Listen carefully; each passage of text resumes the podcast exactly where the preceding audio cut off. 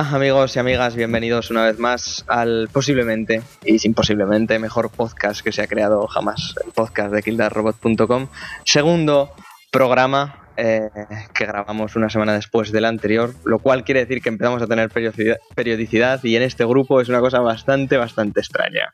Eh, os habla Guillermo Rico y como siempre a mi lado eh, pues tengo a mis queridos compañeros, como puede ser Jorge. Muy buenos días, chavales. Nada, acabo de desayunar, tengo ya el estómago lleno, o sea que hora de trolear. Tenemos al amigo Gabri. Hola, muy buenas, ¿qué tal? ¿Qué tal tú, Gabri? Guapo. Bien, por aquí andamos, por los logroños. Bien, bien. Que hoy no te has ido a escalar, lo cual está muy bien. Eh, no, esta tarde sí se puede, ya veremos. A ver si el tiempo te deja. Con el frío que Jodido. hace Gabri, tío. Jodido, jodido lo veo. ahí viendo una serie, una buena serie, tío, y ya está. Si me quedo siempre dormido viendo series. Hola, qué fuerte. Ayer me puse a ver la de Dos hombres y medio, que es de 20 minutos, y duré ni a la mitad. Eso está bien. Sí, siempre. Luego tenemos a- al amigo Dani, que está un poco jorobadillo de la garganta, pero bueno, algo. Buenos días, sí, algo afónico ando. Bien. Y por último tenemos a- al señor Alberto. Muy buenas. Aquí estamos. Esta semana no ha dado para mucho, pero aquí estamos intentando traer las noticias que hay por ahí. Eh, como com- veréis o escucharéis, vaya, ha faltado. Tenemos bastante, bastante baja- bastantes bajas. Entre otras cosas porque se han dormido los hijos de puta y no, y no han Es venido. lo que tiene, estar el viernes de farra, pues luego pasan estas cosas. Lo peor es que nadie estuvo de farra, eso es lo peor. son- Somos como, son como muy lamentables, pero, pero vaya, ese es el tema. Y, y bueno, como- Oye, pues se les baja el sueldo, ¿eh? Este día no cobran. Sí, sí, está claro, está claro. Nada, nada de maletines. Nos lo quedamos nosotros. Eh, nada, pues eso, lo, lo que os decía, pues Sarai ha faltado por X cosas. eh, el amigo David está entrando ya y parece a ver que lo vamos a tener por aquí dentro de un rato. Javi igual viene después y, y- y lo de siempre, que, que eso. Que Yo tengo muchas ganas de oír a Dave y que nos comente un poco todo lo- toda la presentación de, de Xbox One, ¿eh? Muchas Sí. ganas. que bueno, por supongo que ya lo contará, pero por X cosas lo, lo invitó a, a ir con el Xavi Robles de, de Eurogamer España, de A Night Games y de Reload, y a ver qué nos cuenta.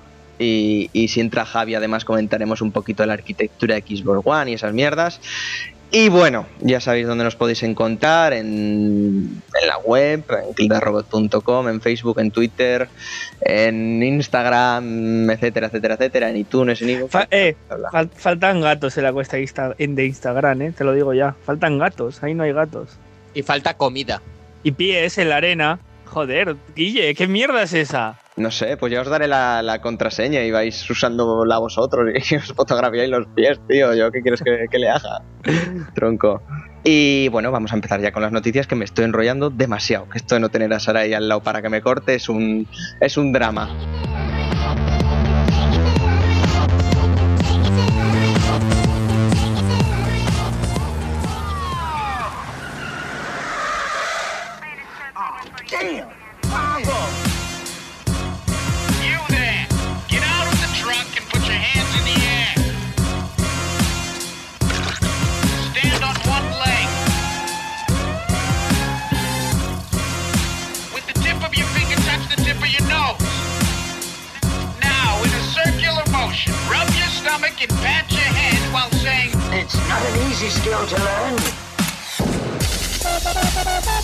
Hola amigos y amigas, empezamos ya el segundo programa de kildarrobot.com.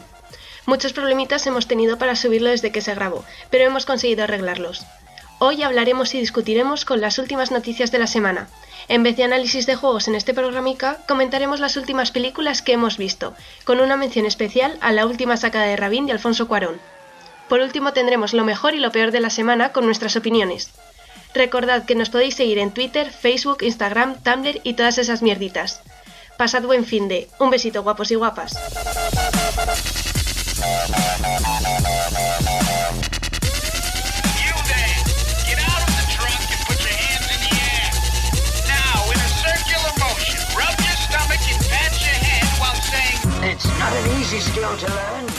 Eh, noticias, amigos y, y amigos, porque no hay amigas aquí hoy.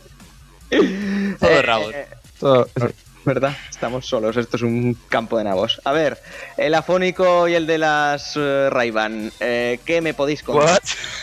De, de, de League of Legends. Sí, joder, Alberto está con unas putas Ray-Ban en, en Sí, su- ahora mismo las llevo, ¿eh? Coño. Sí, sí.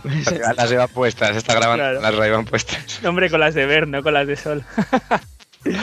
Pero Ray-Ban son, entonces, League of Legends, LOL.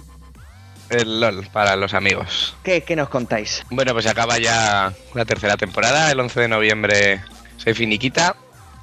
Y comenzará la pretemporada con los supuestos cambios que va a haber. Que van a ser bastantes. Se, se avecinan muchísimos cambios en, el, en el- la manera de jugar. Y la verdad es que, por lo que Riot Game dice, va a dar para mucho, ¿eh? sobre todo un juego más estratégico a partir de ahora. Van a cambiar lo de las guardias, la jungla, el rollo de los support. Hay que decir que en el LOL tienen como costumbre que cada temporada pues meten cambios para que no caiga un poco en la, en la monotonía y hacer un poco a la gente que está ya muy metida en el juego, cambiar un poco la, la forma de jugar y que no sea siempre lo mismo, porque entonces tenemos a los chinos y los coreanos que estudian todo ahí al pie de la letra y así por lo menos al comienzo de cada temporada hay que hacer cosillas nuevas. Sí. Lo- ejemplo, se está hablando de lo de la jungla, ¿no? Que, que se va a cambiar la jungla, es bastante importante a la hora de, del equipo. sí. Van a meter un campamento nuevo. Más o menos yo creo que va a estar por donde el azul, he leído por ahí. No lo sé. También Sí, quieren mejorar un poco el, el rol de support, el tremendo olvidado del LOL, por así decirlo.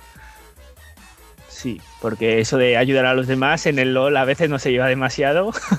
Ni en el LoL Y- ni en ningún juego, ¿eh? El problema. el- y lo de y el personaje en de la vida en support general.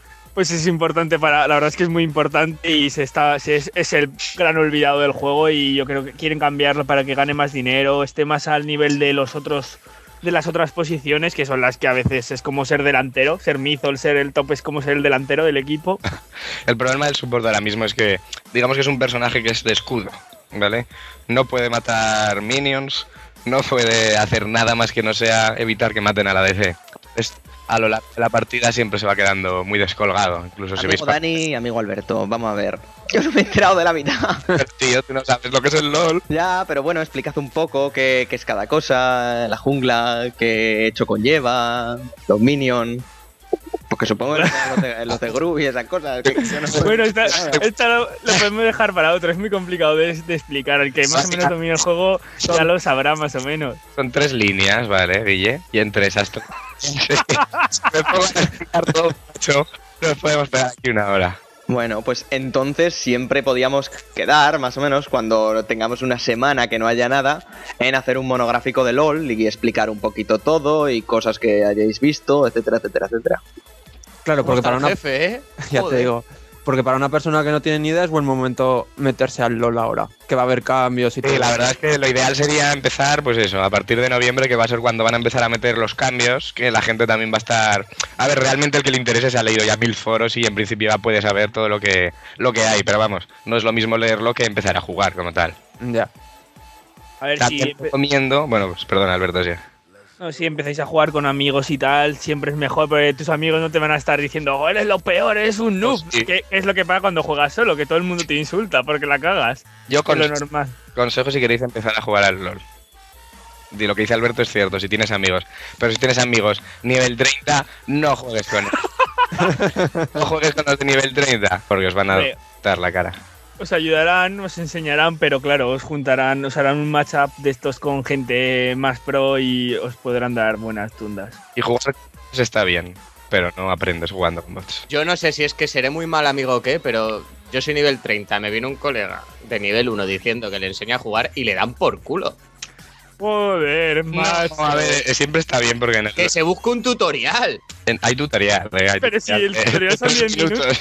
Y son 10 minutos. Con eso no haces nada con el tutorial del El LOL. principal problema es que tú cuando juegas contra tutorial o contra bots, para, para aprender, por así decirlo, los bots no usan los elementos que usa la gente. Por ejemplo, no se meten en las hierbas, en las famosas hierbas del LoL, donde gente, la gente se esconde en las hierbas, ¿vale? Entonces tú cuando entrenas con bots o en tutorial, l- el ordenador no se mete en las hierbas, ni te hace emboscadas. Entonces tú empiezas a jugar con gente y de repente aparece por todo. Ni hace cruising en las hierbas. La gente es muy perra, hay que decirlo, ¿eh? Te llegan a hacer de todo y es, y es muy troll. Yo recomiendo subir a nivel 15 tú solico o con gente de tu nivel. Puedes echar partidas con los amigos, desde luego es más divertido. Pero no te deprimas si te dan por todos lados. Sí, porque Sí, vaya, sí. yo lo que os he dicho más de una vez, he jugado tres partidas al LOL y las tres eh, era empezar con La gente tiene muy poca porre, paciencia. porre, porre, porre, y yo, ¿qué, qué pasa? Sí. ¿Qué he hecho mal? Les preguntas. Sí, yo, y te- La gente tiene muy poca paciencia en el LoL, eso sí, Sí, que es sí, verdad. en plan, le preguntas, ¿pero qué hago mal? ¿Qué hago? Y como en vez de decírmelo, me decían, vete a la mierda, hombre, tal, no sé qué. Y yo, joder, qué, qué- qué amables estos yankees. Problema, mm, yo Fuck you, Guillerico. Fuck you. eh, puedes crear, te puedes crear en las partidas, pero el principal problema es que una partida, ¿vale? Dura una media entre 40 y una hora, minutos, ¿vale? 40 minutos y una hora. Entonces, si tú Una sola partida. ya te Pues estás a nivel más o menos normal. sí, una eh, partida buena, ¿eh? Que se sea aguante. Si tú les machacas a los otros en 20 minutos acabas. Pero una 20 partida, minutos. Sí. La madre que me parió. pero en una partida entre que los equipos están más o menos igualados puede durar entre 40 y una hora. Entonces el problema es que en el LoL, si tú estás en una partida hasta que esa partida no acaba, no puedes jugar otra, ¿vale? Entonces, perder 50 minutos de tu tiempo porque un gacho Pero puedes abandonar, ¿no? se abandonas, aparte de que te pueden luego reportar y banear, Adiós. no puedes entrar a otra partida. Tú sí ahora estás en una partida y dos de tu equipo están AFKs, por ejemplo, que es uno de los problemas también del LoL. Esa partida no tiene sentido, ¿vale? Entonces tú te vas, vuelves a entrar al LoL y te vuelve a meter en esa partida. Adiós. Porque no es un sistema que permita la reentrada de jugadores a mitad O sea, de la. Que, que el sistema este te consume la vida. Bueno, sí, la verdad es que sí. ¿Para qué vas a Estáis, jodidos, ¿eh? ¿Os, estáis- ¿Os dais cuenta? ¿Lo habéis pensado? Estáis muy jodidos. A ver, pero esto es un compromiso. Tú juegas una partida para intentar ganar y si pierdes, pues pierdes con dignidad. El pero matrimonio no existe, Alberto, tío. que no existe.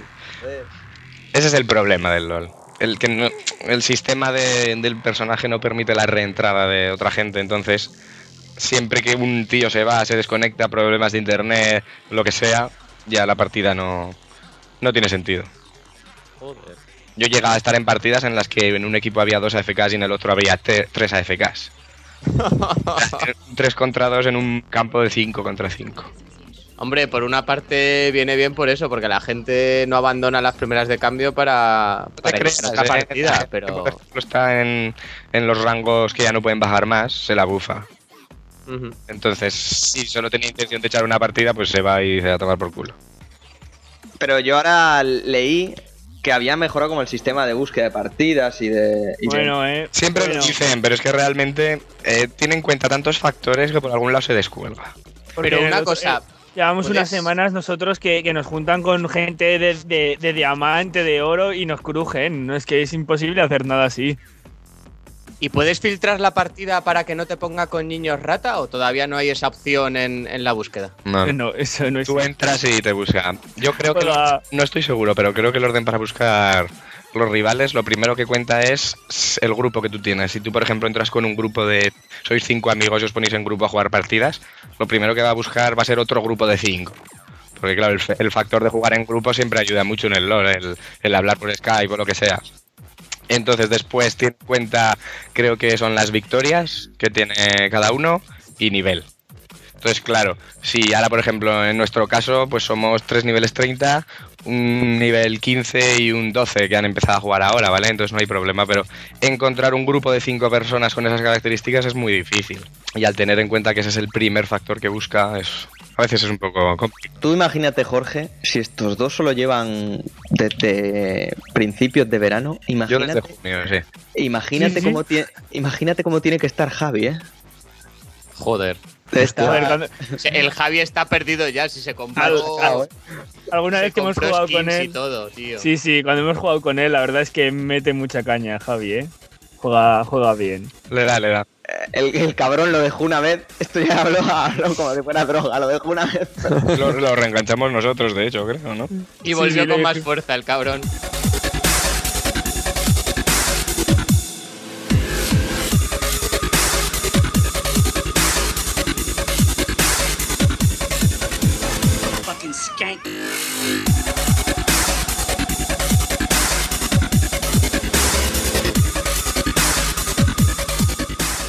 Pasamos por cambiar un poquito de tema con la noticia de cine que nos trae el señor Gabri. O noticias. más. Sí, he traído un par de noticias, una cojonudísima.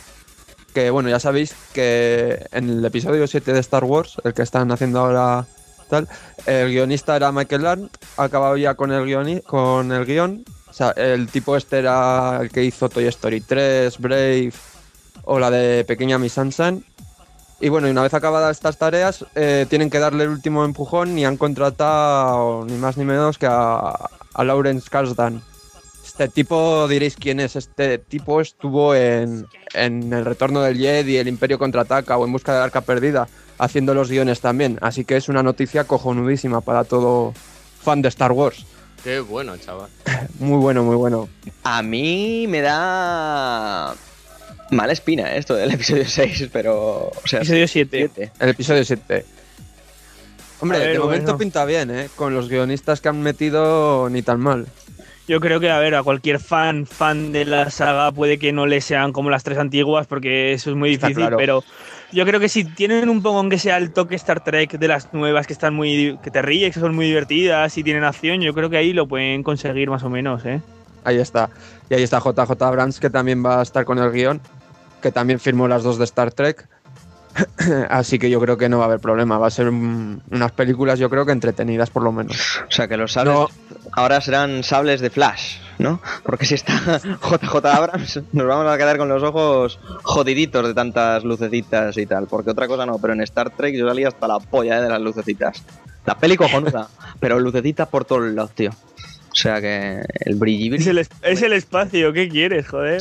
Pero Luces. no está todo brillando, ves puntitos que son las estrellas, pero no hay nada Eh, que no has estado en el espacio, no lo sabes. Vale, cierto. Por ver, Joder, por ver Gravity no puedes decir que has estado en el Que sí, espacio. que sí, que cuenta, que cuenta. No he visto Gravity. Bueno, hablando de Gravity, antes de que Gabri continúe con su segunda noticia, eh, ha entrado a ver si se puede escuchar. El señor David, ¿qué tal? Hola putillas, estoy con una sobada de flipar, pero bueno, vengo aquí con todo el esfuerzo de mi corazón. Vale, menos mal. Bueno, Gabri, continúa. Después de que te haya interrumpido este, este mala El melón. Bueno, y la segunda noticia es de que vuelve San Raimi al cine después de hacer esa mierda de Oz. Y, y no hay más ni menos que con el Ejército de las Tinieblas 2. Ha sido Bruce Campbell, el actor de la saga, el que lo ha confirmado finalmente después de los rumores que hizo que puso por la red Fede Álvarez, el que hizo el remake de Posesión Infernal. No sé si lo habéis visto. Cojonudo. Sí, no está nada, nada malote, ¿eh? Está A mí me gustó, me gustó. Muy bien, sí, sí, sí. Los remakes estos que están haciendo ahora de películas de terror y de serie B de los 80 Del STV, eso es. Parece que se ha vuelto a dar miedo. muy buenas, ¿eh? Muy buenas. Y nada, que vuene- vuelve otra vez al gore cómico con, con esta, con el Ejército de las Tinieblas 2. A ver qué, qué tal. Esta también me da, me da miedo, porque claro, en una época que hemos perdido los muñequetes, que era lo, lo guay, tío, del ejército de las Lo bueno. Y ver a personas, y ver a per- fijarte un poco y ver a personas vestidas de negro y con esqueletos pintados. Entonces, digo, es cojonuda esta peli. Pero ahora, si lo hacen todo digital, cuidado. Porque, bueno, a pesar de que Fede Álvarez hizo un trabajo cojonudo con el remake, Sí, Eh. que no fue nada digital además, que fue todo artesanal, todos los efectos especiales. sí, entonces a ver, a ver qué, eso. eh, qué A pasa. ver qué sale. No sé qué opinaréis vosotros de estas dos noticias, que no decís nada casi. Yo es que tengo sueño, pero Yo. Yo no controlo estas pelis, la verdad. Yo tampoco. a mí es que Raimi no me Mal, gusta mucho, mal. porque le odio por Spider-Man. Sí, Es que Raimi lo bueno que que tiene son sus películas gore. Claro, es un tío Es muy de un- su rollo, de su serie B y no le sacas de ahí, ¿no? Eso es, eso es. cualquiera que le guste Spider-Man opina como tú. Claro, es que vaya desastre de Spider-Man bailando, joder. No hablemos. No, mejor no, yo lloré durante semanas por eso. Así que no. Tema tabú. Pues, a ver, eh, Alberto, ¿tú tienes tu noticia Sí. Aquí el amigo Roland Emmerich, con lo conoceréis de el mayor destructor de mundos que existe, el día de mañana, Sí. 2002, Mejor director junto con Michael Bay, vamos. Pues aquí tiene dos guiones preparados para Independence Day 2, la secuela, que uno es con Will Smith y otro sin Will Smith, porque aún no ha confirmado si va a participar o no en la película y los tiene preparados ya para él para estrenarla en 2015. No sabéis, no sé si queréis que haya esta película, la segunda parte o no. Yo hoy estoy con el odio y también odio a este director. Me Yo parece solo si hay puro de la victoria. Si no hay puro Esta- de la eh, victoria, no. Lo siento, pero Stargate, su mejor película, ¿eh? Stargate es su mejor peli, sí, sí, sí. Sí, sí, sí. Pero de lejos. 2012 la habéis visto, es No. horrible. La he visto, la he visto. patética, o sea, para llorar, ¿eh? Bueno, para reírte puedes estar bien, pero nada más. No da para mucho. Muy mala, muy mala. Pues en el Pero le encanta destruir el mundo, está obsesionado el hombre. En el, obsesionado. en el guion está incluido el hijo de Will Smith. Esperemos Ya, que no. pues ya podemos. Dios, no. se- Puede ser horror. Yo lanzo la, la- la propuesta. Y si lo fuera, ojalá fuera un borracho que tiene que estrellar su avión contra la nave. Ojalá fuera así el hijo. Y se estrella, ¿verdad? Yo Se creo que leí que sí que iba a salir el hijo del No. personaje de Will Smith. Para poner yo- su cara sexy. Exactamente, pero luego ya si Pues cogen al, hijo de verdad no tengo ni idea. Es que el, el- el hijo Es- de, de Will Smith es un drama, ¿eh? De persona. Sí, sí, sí. O sea, es un putísimo drama. En plan, tío, no eres guay, date cuenta. Sabes que vas teniendo una edad, coño. Eso se demostró muy bien en, eh, cuando se pusieron a bailar Cartón y Will Smith en el show este que hicieron en el Late Night, que salía también el hijo de Will Smith y era como, eh, ¿qué cojones haces ahí? Sí, todo súper gracioso menos él, que era. Menos él, era horrible. Sobra, Alguien tiene que decir que el ser guay no se hereda, no está en los genes, se siente. Exactamente, se nace, joder.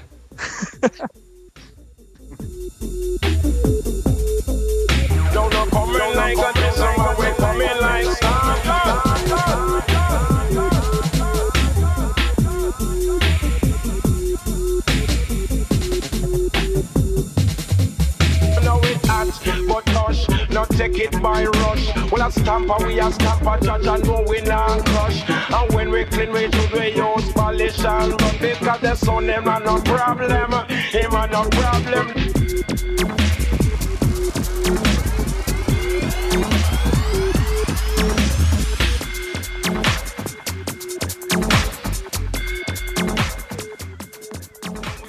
Fuiste esta semana a un evento bastante curioso.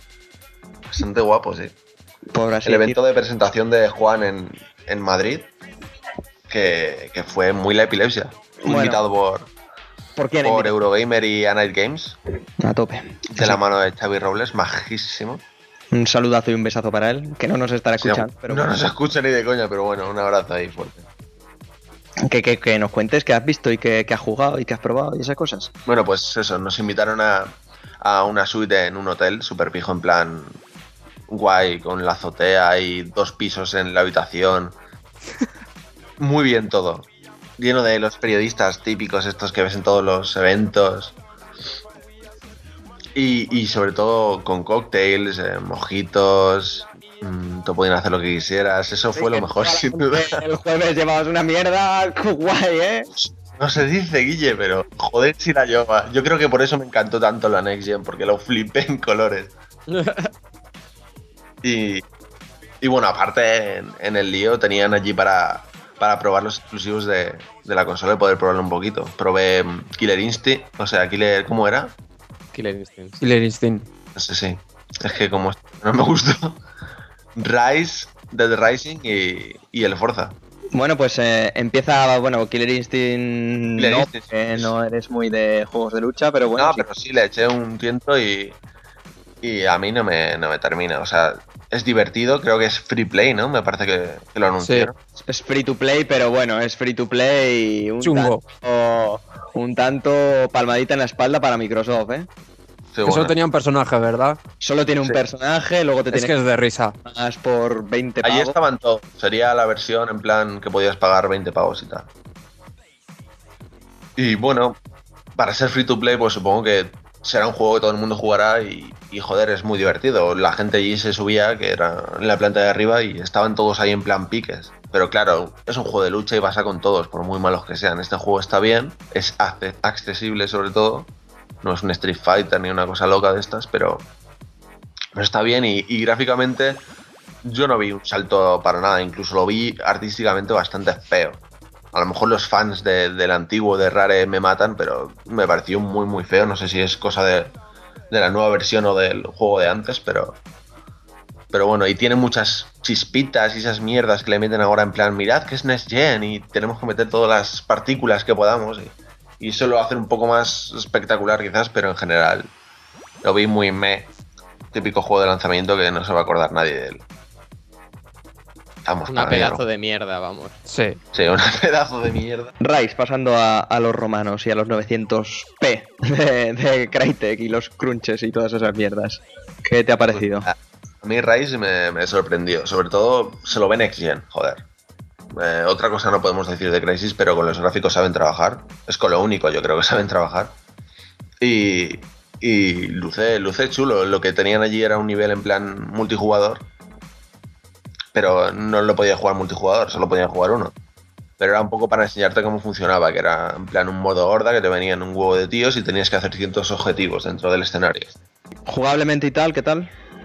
Pues un hack and slash. Tenías que matar a los tíos, cubrirte. El combate se parecía un poco a Assassin's Creed. En plan, tienes que contraatacar para poder matarlos y tal. Fácil, pero joder, matas a gente y es muy espectacular. Eso sí, lo de los Quick Time Events es cierto que se hacen solos. Yo fallaba todos los Quick Time Events y mataba al tío igual y le decapitaba y de todo, así que. Pero bueno, ¿Y no se controlaba con Kinect este juego? Pregunto. Es que, eh, perdona David que te interrumpa, este juego lleva en desarrollo 7 años, ¿sabes? Por Crytek. Y ha pasado por tres estados y este no viene a ser más que el de Xbox One, no viene a ser, bueno, como todos los juegos de lanzamiento de Xbox One, no viene a ser más que un port de la Xbox 360 al que le han capado Kinect, le han puesto unas unos Quick Time Events automáticos y evidentemente le han subido todos los gráficos que han podido, vaya. Creo yo, ¿eh? Vaya, sería lo más lógico porque, claro, se anunció hace 3 o 4 años y si no voy muy errado, en un E3, en el de 2010 puede ser, ¿no? Con Project Natal. Me suena. sí, Yo creo que sí, sí. sí, se anunció ahí. Ay, Milo, cómo lo echo de menos. Bueno, David, así que supongo que que Rise bien, ¿no? Rise mejor de lo que se esperaba, pero es el típico juego de lanzamiento que yo creo que es el que más vas a lucir cuando vengan a tu casa y no es un juego que además estoy seguro de que no lo vas a retomar y vas a decir, oh, qué juegazo. Es un juego que estará bien, pero, pero sin más, del montón. Lo que pasa es que él luce bien para empezar la generación y para enseñarlo va a estar bastante bien, yo creo. Y no va más allá, pero bueno, no es un juego por el que me compraría la consola, ninguno de los juegos que he probado lo es, pero, pero está bien, joder. Mejor que Bueno, los ¿y qué opinas mejor que un NAC. Bueno, el que es, es un poco el que más me llama la atención. es Next Gen, tío. Es, es el que más me ha flipado. Yo lo, lo pillas y dices, hostia, o sea, esto se ve de coña. Además, la definición, la fluidez. Dices, hostia puta, esto es Next Gen. La, la- iluminación, cuando vas en la cámara de interior y giras una curva y te da el sol en la cara, lo flipas, lo bien hecho que está. Dices, joder, me ciego aquí, qué bien hecho. Lo gocé muchísimo. Y es el que más me pareció Next Gen. También es un juego de coches que, que quizás en esta generación, incluso en la que ya tenemos, lo han perfeccionado muchísimo los gráficos y tal, pero, pero sí que se nota, se nota bastante. No es un salto cuantitativo a lo mejor como el anterior, pero, pero sí digo, joder, por fin estoy jugando un juego Next Gen, que es algo. Porque, David, pregunto, ¿eh? Es que es la sensación que me da con los exclusivos de, de, de Xbox One y los exclusivos de Sony, excepto con NAC, que NAC sí que parece que lo, lo hicieron pensando en las particulitas y en enseñar la, la potencia de la, de Sony. Te pregunto, eh, ¿te da la sensación de que son ports eh, de juegos que iban a salir en, en los estados más tardíos de 360, pero con una chetada gráfica bastante terrible? Pues no sabría decirte. Forza y Rise no, no dan esa, esa sensación. O sea, es un juego que podrías jugarlo perfectamente en esta generación, pero es que casi todos lo van a ser, excepto unos pocos, que, que a mitad de generación vayan explotando un poco más las posibilidades, ¿no? Dead Rising sí, por ejemplo, Dead Rising es un port Sí, bueno, de, de a Racing Jack que se notaba demasiado y lo han tenido que confirmar en plan, sí, bueno, bueno, que sí, que esto era para 360 Así y la One, bueno, cosas. No, pero, o sea, me refiero, Rise sí que también era para la 360, pero al final lo decidieron cambiar para la One. Y claro, Forza lo veo es como si ahora Sony anuncia el GT6 para, para PS4, ¿no? Que tampoco tienen que hacer mucha cosa porque tanto Polyphony con los Gran Turismo como como los chicos de Forza, pues suelen hacer unos pepinos gráficos bastante importantes. Entonces, Sí, sí. eso no sé cómo lo habrás visto. Y supongo que Pero continuista. este, este yo no lo veo para nada port. O sea, sí, es continuista y tal, pero, Pero sí que gráficamente lo veo en Next Gen bastante. Es con el que más flipé y yo creo que si te vas a comprar una consola te lo tienes que comprar de lanzamiento. Y luego probé el mando, que más o menos es igual, ya lo habéis visto en mil fotos. Y con el Forza es como se nota lo de los gatillos vibrantes estos. Es, es la locura. O sea, no sabéis lo que mola acelerar y que te vibre el, el gatillo y, y frenar y que te vibre. O sea, está además muy bien medido y, y yo creo que le aporta, le aporta cosas. Vamos, a mí me sorprendió muchísimo. Yo estaba flipándolo con- tanto con los gatillos como los gráficos. Estaba yo ahí, joder, cómo mola esto. O sea que esto suena muy a DualShock 4.5, ¿no? Sí, seguro. Con, con gatillos y y tal. Segurísimo. ¿Qué tal las azafatas? Jodido, ¿eh? No es tonto el juego. Pues, eh, pues no había muchas, la verdad. Así que no. Por las azafatas no. Oye, vamos a, vamos a reivindicar una cosa desde aquí, tío. Que yo ya estoy harto de ir a eventos de estos y que me pongan a, a mazarrones, tío. Que no quiero pibes, que soy un friki, que quiero tías, que quiero tetas. Que no follo en mi vida, soy virgen. Que quiero tetas, tío, que estoy salido. No me metas a un tío ahí a presentarme una Xbox. Que no sabe ni, ni- qué coño son lo- los fotogramas por segundo, joder. Ah, Ángela no escucha esto, ¿verdad? No, Vale, vale, vale, vale. No, no. ni Ángela, ni Ángela, ni nadie, tío. O sea, hay que habláramos solos. No, pues eh, la verdad es que hemos hecho bastantes buenos números, eh, por lo que por lo que he podido ver. El, el- Dilos, dilos. La que lo lanzamos ayer, ¿no? Antes de ayer. Sí, a- 17. no, no, no. Luego, luego, Bastante bueno. luego os lo comento por aquí, pero sí, sí, mucho mejores números que, que- Sí, sí, en fin. Sí, que muy bien, muy bien, Maya. Eh, y eso, de Racing 3, ¿qué tal? Pues Dead Rising, yo creo que es puro Rising. Que yo creo que es bastante decir eso porque teníamos mucho miedo, yo al menos en, en el primer gameplay que enseñaron en el E3 dije, joder, esto es una mierda, ha perdido toda la esencia de la saga. Y no, la pandilocura y, y la epilepsia sigue ahí, no se lo ve Next Gen, se le ve pulidito en, en alguna textura y tal, y sobre todo en que hay, no sé, millones de zombies, una cosa exagerada. Pero no, no, es muy next gen. De hecho, tiene un. Mueves la cámara y tiene un motion blur de estos para que no pete mucho el, el frame rate. Que se nota bastante. Y, y la resolución. Joder, lo pones al lado de Forza y, y- y da asco. Da bastante asco. Bueno, por lo que han dicho, excepto Forza, la mayoría van a ir a 720p en la One, excepto Rise también, que irá a 900p. Vaya, como los juegos de Wii U. A mí no os parece que es triste de cojones que yo me quiero comprar una puta next gen y lo mínimo es que vaya como los PC actuales a 1080p Cómprate y a un 60 PC, frames. Dave. Cómprate un No, no, no, no. Por cierto, hablando de esto, el otro día te vi que, que- que habías bajado algo en Steam y que habías añadido amigos en Steam. ¿Qué te ha pasado, tío? No sé, me ha dado la locura.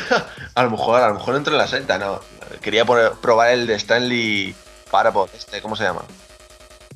Yo, Sí, ya yo sé ya te cuál. digo que, que vi eso y digo, a este le han tenido que robar la cuenta o algo. No es Ha sido eso, quiero jugar a estos dos juegos que me tienen la cabeza loca. El, el Stanley Parable, que, que jugué la demo y ya me flipó y me lo tengo que pillar. Y el Papers, no me acuerdo cómo era, Papers, no sé qué. También me llama mucho. Dos indies que, que lo están petando bastante. Que teníais que echarle un ojo. Carne de Vita, ¿eh? Carne de Vita y de PlayStation Plus. Ojalá, Mm. ojalá. En la propia consola pudiste probar el Kinect, los menús, etcétera, etcétera, comprobar alguno de los servicios o, o- mierda. No, la verdad ¿Te es que no, tuviste no. que hablar en mexicano, güey, o cómo? Ándale, enciéndete Xbox. No, no hice nada de eso. Estaba ahí, vi la consola de cerca y tal, es igual de fea que, que antes. Lo que pasa es que bueno, el mando es súper bonito, a mí me gustó mucho el mando. Y eso, y el Kinect, otro armatoste encima del tocho, son dos tochos ahí muy feos. A mí es que no me gusta nada estéticamente, pero bueno, ¿qué más da? Es una puta caja y mientras funcione guay, que le den por culo al, al estilo. Es que imaginas, imagínate la situación con la Xbox, con el Kinect, con la cámara de la PlayStation 4, con la barra de sensores de la Wii U, chaval, eso va a ser un festival. Pues si tienes ahí un armatoste alrededor de la tele, epiléptico. Os pregunto, ¿quién se plantea a un corto plazo, más o menos antes de Semana Santa 2014, tener una Xbox One?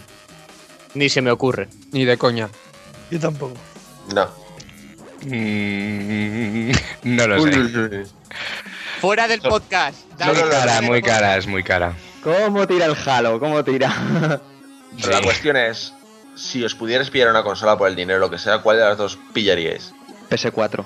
Sin tener en cuenta el dinero. Sí. Sí. Wii U. Joder. Me la compraría dos veces. ¿Qué solo estás? Xbox. Yo me esperaría, ¿eh? No- no- Xbox, he oído un Xbox. Yo, yo. La yo me esperaría que pasara el tiempo. Están las dos ahí, ahí. Halo es poderoso. Yo, mira, yo ahora mismo solo me interesa el de Racing 3 y el Clifton. Pero ¿qué pasa?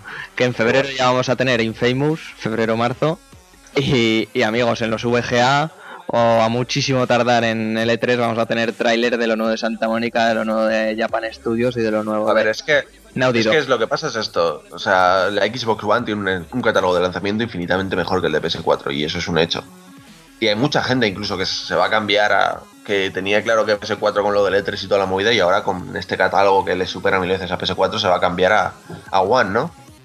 Pero yo, a pesar de que sí que me parece mucho mejor, no me pillo una consola por el catálogo de lanzamiento. Jamás haría eso. Porque además es que el catálogo, que está muy bien, no es algo que vaya a recordar nunca. Si me pillo una consola de 500 pavos, o de 400, me da lo mismo, que es un pastizal, me pillo algo mirando de cara al futuro, mirando a lo que me va a venir. Y, y Xbox tiene un presente muy bueno con el lanzamiento, pero el futuro no lo veo tan la epilepsia. Y sin embargo, Sony tiene esos estudios que comentas y, y sí que le veo un futuro espectacular. Y además es que tiene un nombre que es allá donde voy. Y para mí la Next Gen es donde vaya Naughty Dog, no hay más. Esto Yo es la verdad es que no estoy. No soy, no estoy a favor de comprar consolas de inicio. No me he comprado ninguna. Yo, yo PS Vita y la vendí. Yo estoy bastante, bastante en desacuerdo contigo con eso. Y retomo la noticia que iba a dar hoy Javi, que no está, que es que las declaraciones de, de Shinji Mikami, del creador de Resident Evil, han sido que Xbox One y PS4 son muy similares. Y vamos, yo creo que este hombre eh, jamás creía que lo iba a decir, pero este hombre ya chochea. Y fuerte, además. Y os explico, vamos por partes. Catálogos de lanzamiento. Yo creo que ambos, ambos dos, son bastante, bastante malos tirando a una puta mierda. Creo yo, me explico. Más allá de Rise, Forza y Dead Rising 3, que se note más, se note menos, los tres son ports de Xbox 360, eh, solo tiene One puñeteros multiplataformas. Multiplataformas que ya se ha dicho que se van a ver peor y van a funcionar peor que en su rival directa que es PS4. Luego PS4 Y que tiene se van a ver peor que en PC. Eh, hombre, eso es evidente, Jorge. Eso, eso ya lo obvio porque es evidente. Si tienes un PC con una Titán, evidentemente vas a mejor, ver mejor todo. No No hace falta tener una titán, ¿eh? No hace falta. Bueno, ya, pero ya me entiendes, era un ejemplo. Un PC siempre será mejor. Sí. Por otro lado, PS4, si bien solo tiene NAC, que NAC evidentemente eh, en principio no ha dirigido a nosotros, aunque la gran mayoría de la prensa está diciendo, y prensa comprada y no comprada, ojo, que eso también es reseñable, eh, ¿verdad, Microsoft? Eh, que, que NAC es un juego difícil y es un juego de plataformas. Otra cosa es que Jorge Tío, prepara una NAC y no lo quiere es una nadie. puta mierda, tío. Exactamente, a mí no me Joder. jodas. Nag es mierda y feo basura, con ganas. tío, ¿Qué, diseño artístico más feo, coño? Pero es que no es divertido, no es retante, no tiene buen diseño de niveles, que no tiene nada ese juego. Ese juego lo están regalando al mes en PlayStation Sí, Plus. sí, estoy de acuerdo. al mes. Conti- continúo. Que Jorge lo puso mal porque evidentemente no tiene el sello de Nintendo. Si es- el juego es, igual y tiene el sello de Nintendo, posiblemente fuera el GOTY para Jorge. Insisto, Killzone eh, Shadowfall. Parece que Guerrilla eh, se ha vuelto otra vez a poner las pilas, ha mejorado mil veces la jugabilidad que tanto perdió con Killzone 3 y vamos a tener uno de los mejores shooters de lanzamiento que podamos haber visto nunca. Aparte que es que se creo ve, que Killzone se ve de locos. Se está quedando como muy en un segundo plano, ¿no? Se queda muy yo atrás. recuerdo, Sí, yo recuerdo que era una saga con un renombre bastante tocho, con el Killzone 2 e incluso el 3. Decías, joder, Killzone es una, una saga de la hostia. que no tiene con quién con qué hacer frente, o sea, va a tener un Call of Sí, pero la gente no tiene ningún interés por él. O sea, un Killzone de lanzamiento en, en la anterior generación hubiera sido un pepino bastante tocho. Y un baluarte fuerte, pero ahora mismo no lo está siendo nada. Lo único que se está reservando la gente es el Killzone. El Killzone y el Battlefield 4. Es que no hay nada más. Hombre, pero me estoy refiriendo. eh, prefiero, prefiero mil veces este shooter a excepción del Dead Racing 3, a yo que sé, a un Rise, tío, que es un juego que, vamos, va a petardear en la versión final, Dios sabe cuánto, ¿sabes? Pero Guille, Yo también lo muy, prefiero, pero no muy me bueno, parece- tiene que ser Killzone para que llame la atención ante juegos de la competencia como Call of Duty, Pero como es que- Battlefield, pero es que, como Destiny, como Titanfall. Es que eh, Titanfall. en este género, en el género de los shooters, ya sabemos que venden mucho, pero hay tanta competencia y tan fuerte que tienes que ofrecer un producto muy, muy bueno. Y yo Muy creo que Killzone no está a ese nivel. Pero entonces, Jorge, el problema que tienes tú es que creo que excepto al Killzone 2 no has jugado a ningún otro Killzone. Creo. Killzone 2, que si lo comparas con otros shooters y lo juegas de verdad, es uno de los mejores shooters de la generación. Evidentemente, a años luz estaría, por ejemplo, Halo Reach.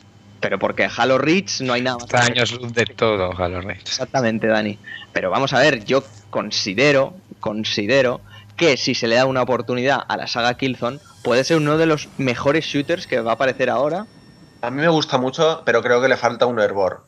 Que le falta dar un paso más para llegar a un nivel competitivo con esas dos que te digo. Y no solo en, en el multijugador que no le llega ni a la suela de los zapatos, digo en la campaña. Yo en Killzone he de decir que veo a todos los protagonistas muy iguales, Es que no, los estereotipados protagonistas son el y de anti molde. No me llama ninguno, tío.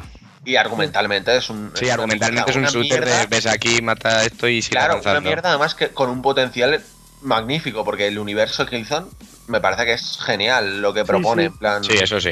Y artísticamente es una maravilla, pero joder, es que argumentalmente es tan tonto que desaprovechan toda esa buena idea. Bueno, yo solo digo que hay que confiar en Guerrilla, habiendo jugado a todos los Killzone y sabiendo que Guerrilla ha hecho eh, el, el mejor shooter que se ha creado jamás para una portátil. Creo que de lanzamiento van a ser de los dos mejores juegos Forza y Killzone, estoy prácticamente seguro. Pero sí que creo que ha perdido mucha fuerza en el nombre de la marca. Y creo que Guerrilla tiene que empezar a hacer cosas nuevas porque Killzone está bastante agotado. Guerrilla ya ha confirmado que ya ha empezado con una nueva IP o ya empezó a saber cuándo, que eso ya sabes que lo anuncian cuando le salen los cupones. Yo en Killzone es más me la juego y la primera o la segunda misión vas a tener que escoltar un convoy. Me la juego, ¿eh? ¿Qué pasará por un Te van a atacar en el convoy. arriesgado. en, el pu- en un puente te atacarán. Y solo va a acabar uno de los carros en el convoy al final. Y te tendrás que subir para protegerlo. Eso es el principio del juego fijo. Viene del futuro. Yo creo que estáis haciendo sangre por hacer sangre. No, he jugado a todo. eh, Es más, al Killzone 3 lo jugué hace un mes, no llega. Y, tío, No, el Killzone Sí, 3 sin ya, más. no, ya ha dicho que es deficiente, o sea, bajó mucho la calidad de la saga, pero yo creo que hay que darle un voto de confianza a Guerrilla y no ponerla a parir por ponerla a parir. el Killzone 3 me faltó uno de esos malos que no entiendes cómo se matan, como había en el 2. Joder, el del final del El robot este que no sabías cómo se mató. Yo, vamos, por lo menos, Era chungo el 2. ¿eh? no sabía cómo se mataba. Hasta que lo descubres, tienes que mirar una estrategia, pero en el 3 eran todos tiros. Tiros, tiros, tiros. Sí, era como que se casualizó un poquillo, ¿no? Supongo que es comprensible que tampoco haya pu- publicidad demasiada, entre comillas, del Killzone, más allá de que el, pack de 500 euros que saldrá a partir de diciembre aquí en España, según nos ha confirmado Sony España, y la FNAC también, y Game nos ha confirmado eso, eh, que, que es comprensible, entre comillas, que el bajón del 3 y que no haya tanta publicidad del Shadowfall. Me explico. Tiene que competir con un Battlefield 4, con el Battlefield Premium, que por cierto lo está petando, le está dando unos beneficios a EA bastante importantes el Battlefield Premium, y con un Call of Duty Ghost, que joder, es un Call of Duty, ¿vale?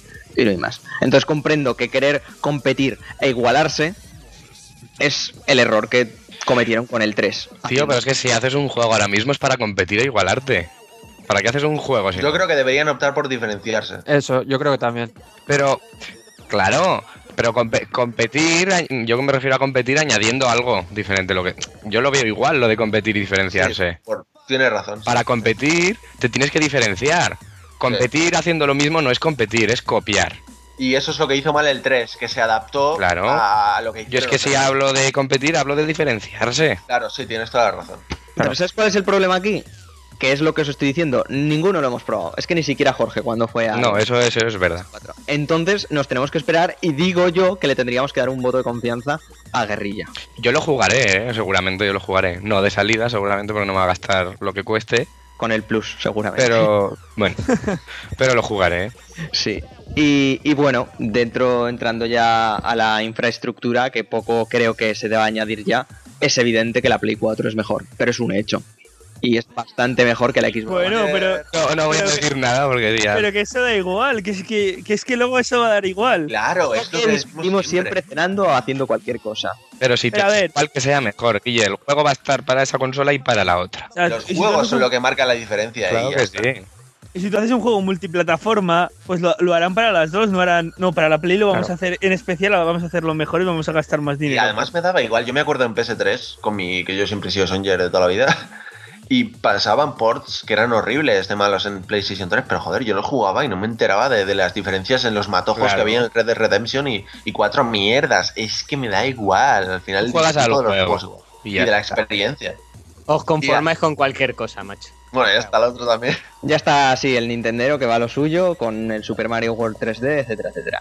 Eso lo hablamos luego, Jorge. Pero yo, mi punto es, que era el punto que también quería mostrar Javi, es que lo primero es que una mayor potencia conlleva a que los estudios pueden aprovecharla mejor y evidentemente sea mejorando la IA, sea mejorando los gráficos, sea mejorando el sonido, sea mejorando la jugabilidad con lo que sea, pueden salir juegos mejores. Y es un hecho, y es un hecho que los multiplataforma van a ser mejores y quizá en unos añadidos eh, terribles, eh, pero unos añadidos importantes, en plan, se va a ver a 1080p y va a ir fluido, no como en la One. Eh, Estás obsesionado con las pestes. era así. No.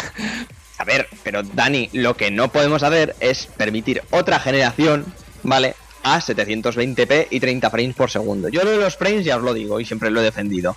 Yo veo igual eh, un juego que va a, a 30 frames y otro a 60. El único, los No, únicos cambios los noto, los noto en, en- en los juegos de lucha. Yo no tengo el ojo biónico de Jorge, ¿vale? Yo no entiendo Que eso. le lleven al hospital y que le arreglen. sí, sí. Que le operen algo, porque algo Lo no que sí. funciona ahí, ¿eh? Joder, sí si que- se nota. Lo que sí que pido es que vayan a 1080p, una resolución bien. Yo pido ambas cosas. Tierra, si tal, ¿vale? No, no, sí, claro. Es, y que los es, lo que 60 nos prometieron la puta anterior generación. Es y es que de es lamentable, es que es lamentable, David, que el único juego, que el único juego que va a 60 frames estables y a 1080p de la actual generación, o sea, de PS3 y Xbox 360, sea el puto Wipeout HD de 2008 y 2007. Es que es muy lamentable que sea ese el único juego así destacable. Y Y creo joder, que han pasado ya 10 añitos como para que cumplan con esa jodida promesa. O sea, que los PC ya llevan años así, años con el 1080p y 60 frames. Joder, y en los juegos más punteros, joder. En fin, para terminar con esto, eh, ¿quién se plantea la PS4? Ya no de salida, sino en un periodo, pues como os he dicho antes, entre Semana Santa más o menos, hasta Semana Santa. Comprársela.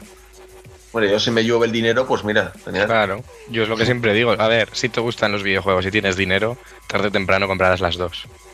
Yo me decanto por, por PS4, pero vamos, por Naughty Dog más que nada. Para mí la Next Gen empieza cuando llegue Naughty Dog. Yo de, yo de momento no me voy a comprar ninguna, pero también soy más hacia Play, por lo mismo, por los estudios, ¿eh? Pero bueno, se verá, se verá. Gabri, Yo es que ahora el dinero que estoy ahorrando todavía es para un PC nuevo. Y sudo bastante ahora mismo de la Play 4 y de la Xbox. Ven aquí, abrázame, Gaby. Pero. Pero vaya, eh, de aquí. De aquí a dos añitos o así sí que ca- caerá la PS4 seguramente. ¿eh? bien, bien. Y tú, Jorge, supongo que otra Wii U, ¿no? La, la tercera. A ver, no. eh, La de PlayStation Zelda. 4 sin lugar- PlayStation 4 sin lugar a dudas, pero de aquí a dos años, dos años y medio. Hey, como yo. Y yo, antes de terminar, yo no quiero decir que el, el defender la PS4 a muerte. Evidentemente, Sony antes o después la va a cagar porque es un hecho. Si Sony no la caga, revientan, vaya. ¿Sabes? Pero hoy por hoy, hoy por hoy, la compañía que lo lleva haciendo bien, propiciado evidentemente por el PSN Gate, es Sony. Y la que lleva jodiéndola 3-4 años es Microsoft. Pero es un hecho. Totalmente. ¿Vale? Y esto es así. Entonces, cuando Sony la cague y Microsoft lo haga bien, pues lo diremos aquí tal y como es. ¿Vale? Lo que pasa que, claro, la gente te tacha rápidamente, pero joder, es que si lleva tres años cagándole a una empresa, pues no querrás que la defienda como un gilipollas. No, pero ya con el lanzamiento ya lo está haciendo mucho mejor, por ejemplo. Sí, ha, ha terminado convenciendo a, a- a la gente con, con su... Pero tú fíjate si tiene eso mérito después de un E3 desastroso que ahora la gente se ha olvidado completamente de toda la mierda que tenía Xbox detrás Y, joder, que han revalorizado la marca. Y que también se, han, se hayan olvidado de las declaraciones de Mayor Nelson de en plan, no, no, todo esto que creamos y dijimos en el 3 nos lo guardamos.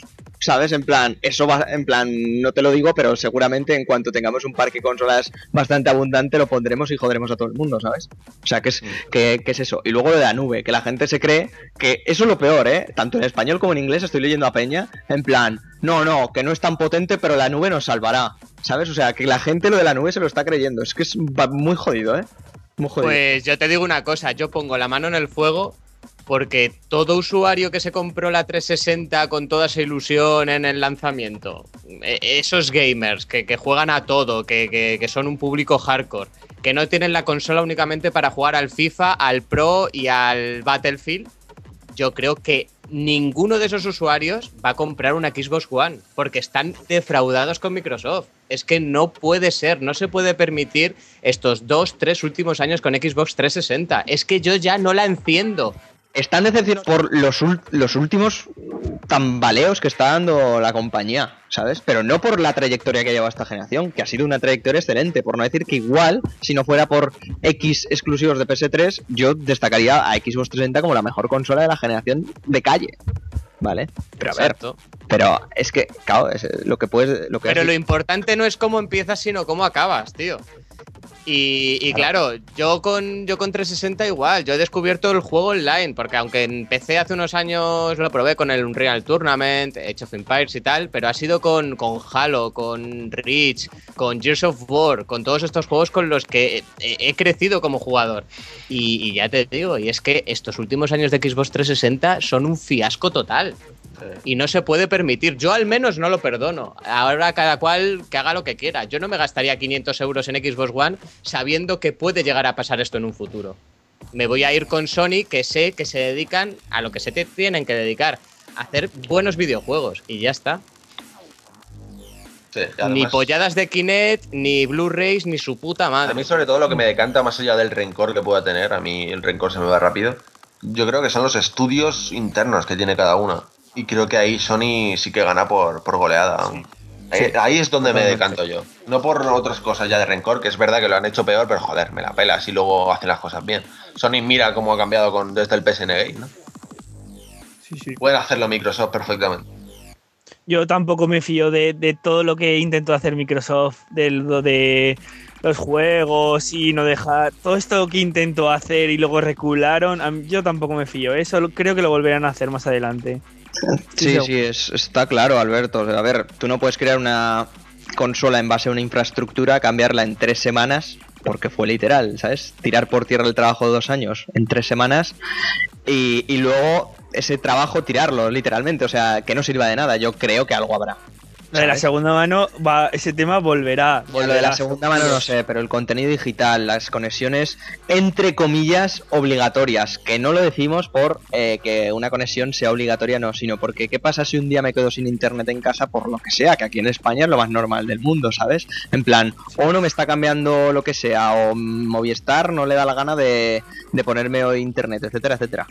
Por no hablar de las conexiones, por las conexiones de mierda, excepto la del host Dani, que tenemos todos en casa, ¿sabes? A mí no se me cae, sí. A mí hay noches que, que me va mal. Sí, Pero sí. ¿por qué no pagas?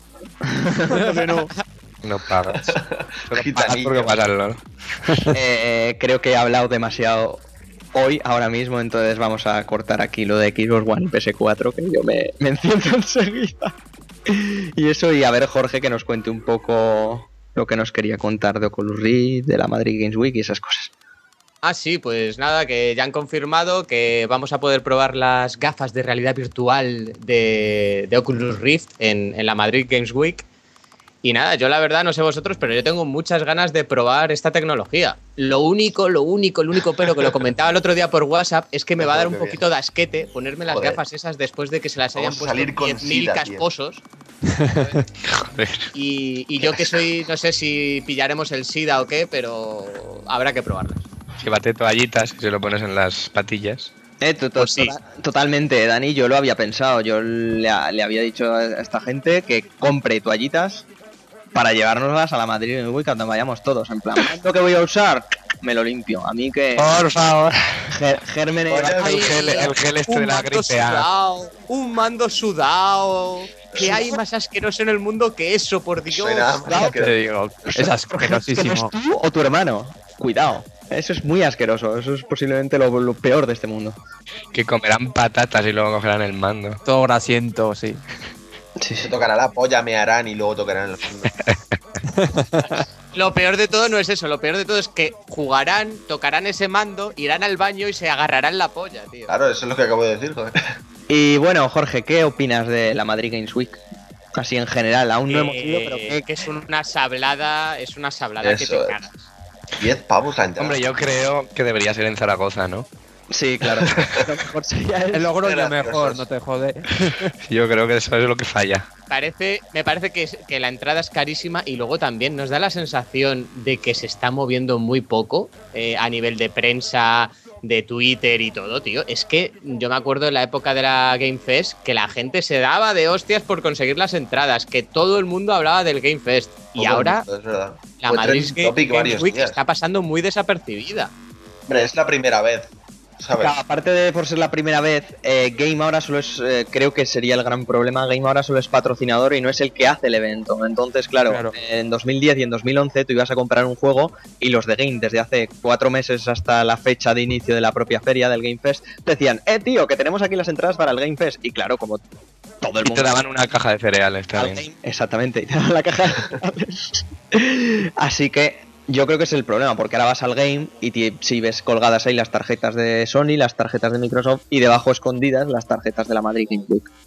Entonces, claro, supongo que se tienen ahí. De ahí supongo, supongo que este es otro debate en el que molaría entrar y si se viene alguno de conocido, eso que está en el mundillo estaría bastante bien. Es el tema de que le estén dando solo más reconocimiento en plan, puedes entrar el jueves en plan prensa, etcétera, eh, lo cual me parece a mí fantástico, la verdad, a nivel de marketing, a el tema este de gente que está en el YouTube. ¿Sabes? Que igual no. Exactamente, que igual yo creo que, por ejemplo, David les tiene mucha gerna al tema de youtubers, excepto al, excepto al señor Vincent Pinch este. Pero yo creo que es, que es bueno, o sea, tú como compañía, tú como feria, como siendo la propia IFEMA, prefieres darle a un crío, yo que sé, de 15 años que tiene 10.000 seguidores por YouTube una entrada para que le cuente lo que es a la gente la Madrid Games Week, a dársela a, yo que sé, por poner un ejemplo, a, yo que sé, a- en vez de A nosotros. una hueva. Eso te iba a decir. Sí, sí, sí. Que claro, yo es lo que digo. es, eh, nosotros hemos pedido, evidentemente, y no nos han dado, lo cual es normal. ¿eh? Y no estoy aquí, no estoy haciendo un, un neosaga, ¿sabes? Aquí con. Dame un euro, primo. Oféndete, Guille, que el que no llora, no mama. No, no, sí, claro. Y, y claro que he propuesto mis cosas y claro, pero si no nos lo quieren dar, pues no pasa nada. Vamos el sábado o el viernes, pagamos y a correr y no, y no pasa nada. Vamos a disfrutar igual y vamos a quedar con la gente igual. O sea, a mí me la, me la pela, era por ir más tranquilos. Porque nosotros pagamos, me cago en Dios. Sí, sí, hombre, eso es destacable y por eso podemos decir la verdad, ¿sabes? Pero eso, yo creo que, no sé, yo el fenómeno youtuber lo veo bien, muy entrecomillado, pero lo veo bien. O sea, como compañía, yo soy Ubisoft y claro que prefiero pagarle 8, entre 6.000 y 8.000 euros a un- Rubius porque me haga dos vídeos en E3 que pagar, yo que sé, 150.000 en vallas publicitarias por toda España, ¿sabes? No sé qué pensaréis vosotros, vaya. Hombre, eso es lógico. Digo yo, ¿eh? Digo yo.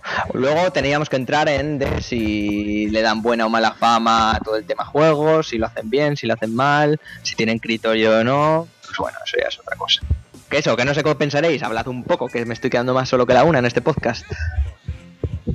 ¿De qué quieres que hablemos? Sí. ¿Qué tal te ha ido el día? Bien. Del Oculus Rift, por ejemplo, tenéis ganas de probarlo, ¿no? Ah, yo sí, pena. Tiene Estas cositas siempre dan gusto, ¿no? Sí. Mola bastante. Lo único, claro, lo de la asquerosidad, pero bueno. ¿Habéis visto, ¿Habéis visto ese aparato que se conecta que, que alrededor como una especie de cinturón con el Oculus Rift y tú andas y andas dentro del juego? No sé si lo habéis visto, lo vi en un Kickstarter. ¿no? Qué cojones. No O sea, sabía. tú te mueves, tú te mueves, es como una cinta y tú te mueves con el Oculus Rift y estás en el Skyrim para que me entiendas y tú vas andando y tal con, con el Oculus Rift y todo, ¿eh? Está interesante. Tenía Pero pintas de que por dos. complicado que saliera. O sea, tú vas a jugar a videojuegos y te vas a poner como un cacha de tanto hacer ejercicio este paso. Vamos a ver qué andas, ¿eh? es otra cosa. Y corres. Jodo. pues, Cachas corriendo ahí. tú imagínate ju- jugarte un Skyrim con eso, ¿eh? Se te tienen que dar unas piernas, vamos. Pero eso no tiene ningún sentido. ¿Quién va a llevarse un puto cacharro de esos a su casa? Hombre, eso es muy de, eso es muy de probarlo en De ferias. probarlo y ya está. Claro, y ya está. Claro, claro. Y probar la experiencia y decir, oye, pues mira, esto está curioso. Ya está. Así como el Oculus Rift siendo, entre comillas, un accesorio caro, porque son 300 pavos, al menos el, el development kit que hay ahora, eh, es más o menos, entre comillas, asequible y que lo puedes tener tú en tu casa y fliparlo y que eso, eso lo veo imposible. Básicamente ya no solo por el precio que puede tener, sino por espacio. Porque Hay que empezar por algún lado, hombre. Claro, claro. Supongo. Ya vendrán los cascos y todas estas cosas. Bien. Y... Lo que me raya es lo de tener que moverte con el joystick izquierdo y, y con el derecho mirar lo que no puedes llegar a girar con la cabeza, ¿sabes? No sé, me raya un poco el movimiento ese. Es como muy loco. Sí. Hombre, supongo que el funcionamiento aún lo tienen que ajustar, sobre todo en el tema shooters y esas mierdas, ¿no? Pero. Que yo no lo he probado de aquí, nadie lo hemos probado, ¿no? Que yo sepa. No. Vale. No Se llama, se. Omni, Omni, se llama lo que os he dicho yo. Omni. Vale, pues bueno. Antes de que pase yo con las noticias de, de Apple de esta semana y empecemos a hablar de lo del cine y tal, el señor Jorge se tiene que ir. Sí, chavales, me tengo que ir a la pelu a quitarme este pedazo de casco y para estar bien guapetón para vosotros en la Madrid. Games Week.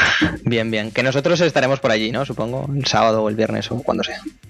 Oye, va a haber un fiestón de la hostia, ¿eh? Sí, Sí, sí, sí. Han comentado. O sea, que Drogas, toda la gente que se quiera sexo. pasar por ahí para saludarnos y. Seguro que millones de personas vendrán a saludarnos. Rollo Rubí. Sí, sí. que viene, yo os lo digo, viene el viernes el, el Rubius y tal. Lo digo porque chaval será más o menos respetable, pero habrá de Rat Kids. a- Ahí es cuando no hay que ir entonces. El viernes no vamos. Entonces, claro, depende. No por el chaval, ¿eh? sino por lo que genera. Así que nada, Jorge, un besazo, tío. Venga, chicos, un abrazo. Hasta Venga, luego. Jorge, Adiós. Chao. Y ahora no sé yo si comentarlo de la presentación de Apple, porque como ya me he pegado hablando como mogollón de rato, ¿sabes? Entonces no sé, ¿qué opináis? ¿Debería o no debería? Apple. Apple. Vaya. Rápidamente, que Apple presentó su nuevo sistema operativo, los Maverick. ¿Y es- cuánto vale lo nuevo que han sacado? 2.000 euros. pues el Maverick, Nuevo el, el nuevo Maverick, el sistema operativo te lo dan gratis con mejoras ¡Buah! Mentira. de batería. y de Si te compras tres iPads. Luego presentaron el iPad de quinta generación, el iPad Air, un 20% más delgado, 10 euros de autonomía. Más flaco. Sí, con un precio de 479 euros la versión más pequeña, la de 16 gigas. El iPad mini con pantalla retina y procesador A7. Eh, luego presentaron el- los nuevos Apple MacBook Pro, que ya han desechado todos los que no eran retina display. Los han reducido el precio 200 pavos, así que se quedan de base en 1300 y 1500. Joder. De, son de 13 o 15 Joder, ¿qué esperamos? Sí, sí. Y luego presentaron el Apple, Ma- el Apple Mac Pro, que el que parece una papelera, que empezará con un precio de salida de unos 3.000 dólares. eh, tendrá, pues eso, sensor de movimientos, puertos retroiluminados, vídeo 4K, aparte de todo, todo lo que ya anunciaron de procesadores de 12 núcleos, gráfica a tope, bla, bla, bla, bla, bla, bla, y que parecerá un cubo de basura. Y básicamente sale a partir de diciembre, aunque no se ha dado fecha exacta. Y ya está. ¿Sabes? Que, que rápido me he pulido Apple, chicos. Así que nada, eh, estando solo tres de los que han probado GTA, que falta unos cuantos, faltan Javi y tal, ¿qué os parece? O sea, si dejamos el análisis para otro día, nos lo preparamos bien, siendo GTA. Y ahora os habláis del tema fiesta de cine, Gravity y mierdas así. Mm, vale, Bien. me parece bien. Además llevamos ya una hora y media. Sí, sí, Sí. David. ¿Qué? Bien o mal. Estupendo. Maravilloso. Y Alberto supongo que también, porque también has ido a ver pelis, así que guay. Sí, ¿No? yo, vi, yo he visto Capitán Phillips y Gravity. Oye, yo también, ¿eh? Bueno, y también Capitán Phillips, sí. La de la quiero ir a ver hoy, a lo mejor. Las vais comentando. Y Gabri, eso me interesa mucho. La de Metallica y también la de las brujas de Zugarramurti. También estuve viendo.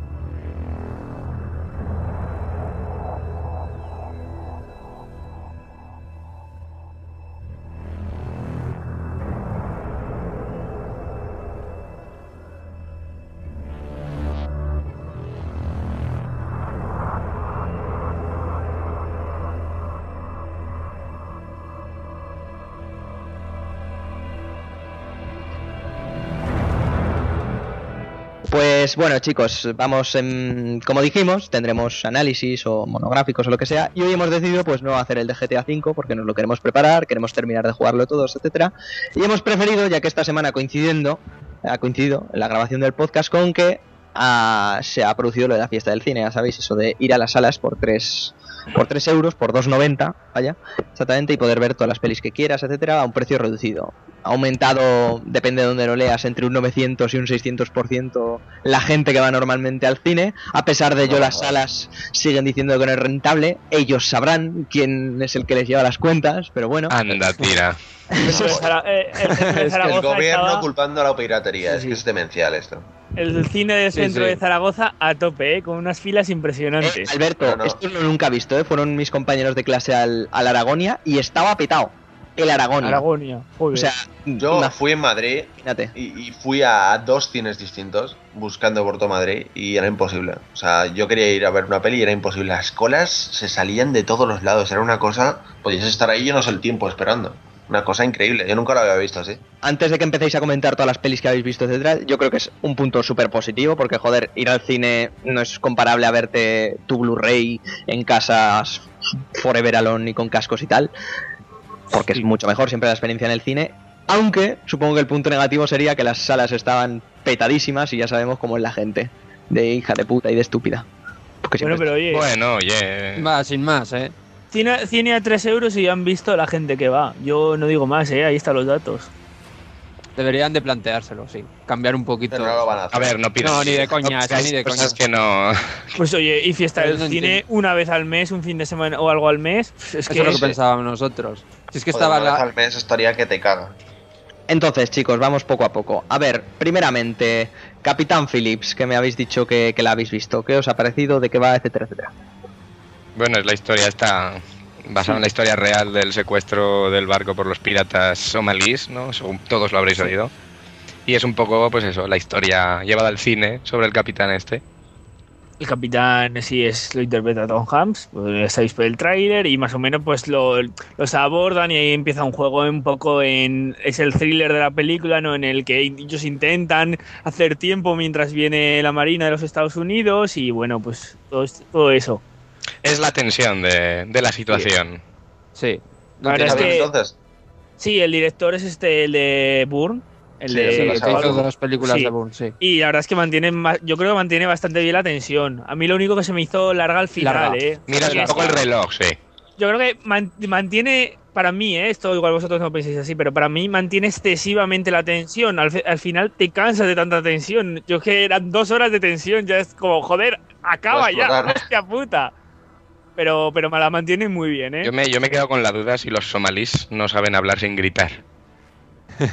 Porque, tío, era otra- una tensión que cada vez que hablaban era a gritos. Sí, sí. Y otro punto yo creo que es muy bueno es que te hace... pla- A ver, los piratas son un poco cabrones, pero te hace plantearte por qué hacen todo eso, ¿eh? La película no, Ahí está. Sí, te da dos no es diferentes. Te da los excesivamente... dos puntos de vista. Sí, no es excesivamente americana, te hace pensar, hostia, están Sí, que- obligados a hacer esto casi, ¿eh? Es lo típico de que ellos secuestran el barco, pero lo secuestran para otro tío. Que si ellos sacan los 10 millones de dólares que piden, ellos igual se quedan, pues, yo qué sé, con un 2%. Sí, porque claro, porque hay un momento en que dice, ¿cuánto sacaste del último barco? Y le dice, como 10 millones y hace, ¿y por qué vas vestido así? Silencio incómodo. Qué fuerte. Sí, la verdad es que es un poco triste la situación. Además, es más triste saber que es real. Sí, sí. Claro. que, que- que está pasando así. Y lo que también es muy triste, bueno, igual triste tampoco es la palabra, pero que el capitán este, si aparece la marina y todo lo que aparece es por el- la repercusión mediática que tuvo. Exacto, No sí, sí, sí. quisieran o necesitaran salvar a ese capitán porque ellos llaman a la, a la defensa de, Marine de, la, de Estados Unidos naval y demás y digamos que pasan un poco del tema como en plan va no os preocupéis que son pescadores hasta que el tío no es Sí. secuestrado y los medios de comunicación se enteran lo difunden y lo que es la sociedad exige que salven a ese capitán no aparece no aparece la marina ni nada que les- Exacto. No sé en cuándo empiezan a Hasta decir, final. es imposible, no podemos perderlo, tiene que salir bien. Claro, hasta que se hace mediático no pasa nada. es más llaman para pedir ayuda y ni lo cogen el teléfono la primera vez No, pero está bien que muestren también ese lado y que no sea un cuento feliz y. que me gusta muy bien porque pone a los piratas como realmente lo que son, unos, unos curritos, por así decirlo, y ponen también que no es todo tan bonito en Estados Unidos para salvar a la gente. Está bien, sí. que hablando un Entonces poco... recomendada, ¿no? Sí, está bien. Sí, sí, entretenida. A ver, no tenéis el película del siglo, pero No. es una película Por entretenida. 3 euros bien, por 6 igual... Bueno. Entonces ya me planteo la cosa. Bueno, Stoneham, si te A gusta. ver, y si tal, es Hanks, eh, la- eso. Ah, bueno, Qué buena- Tom buena Hanks ha hecho truños interesantes. Actor no te va a fallar y la historia Sí, sí. está muy bien. No Y sé. el director a mí me mola, a mí me mola la saga por. Sí, más películas que me habéis dicho que habéis visto. Gravity la estoy dejando para el final porque entonces David va a empezar aquí con las pajas mentales y la, Ah, la sí. masturbación y tal, entonces lo dejo para el final. Eh, Turbo, que supongo, queridos oyentes y queridas oyentes, Obra maestra. que, Creo que solo la he visto yo, ¿no? que ya podéis haber leído la pequeña crítica que se ha hecho Dani en la web. Así que entrad, comentad si queréis y lo que sea. Y a ver, explícanos un poco de qué va Turbo y qué. A ver, Turbo, todos habéis visto el, cara- el caracol coche, ¿no? A ver, por no empezar ya diciéndolo mal, es una película entretenida, ¿eh? Y, y lo mismo que con el Capitán Phillips. Si te apetece ver este género y verla, está muy bien. Por 3 euros está bien, por 6... DreamWorks. ¿o qué?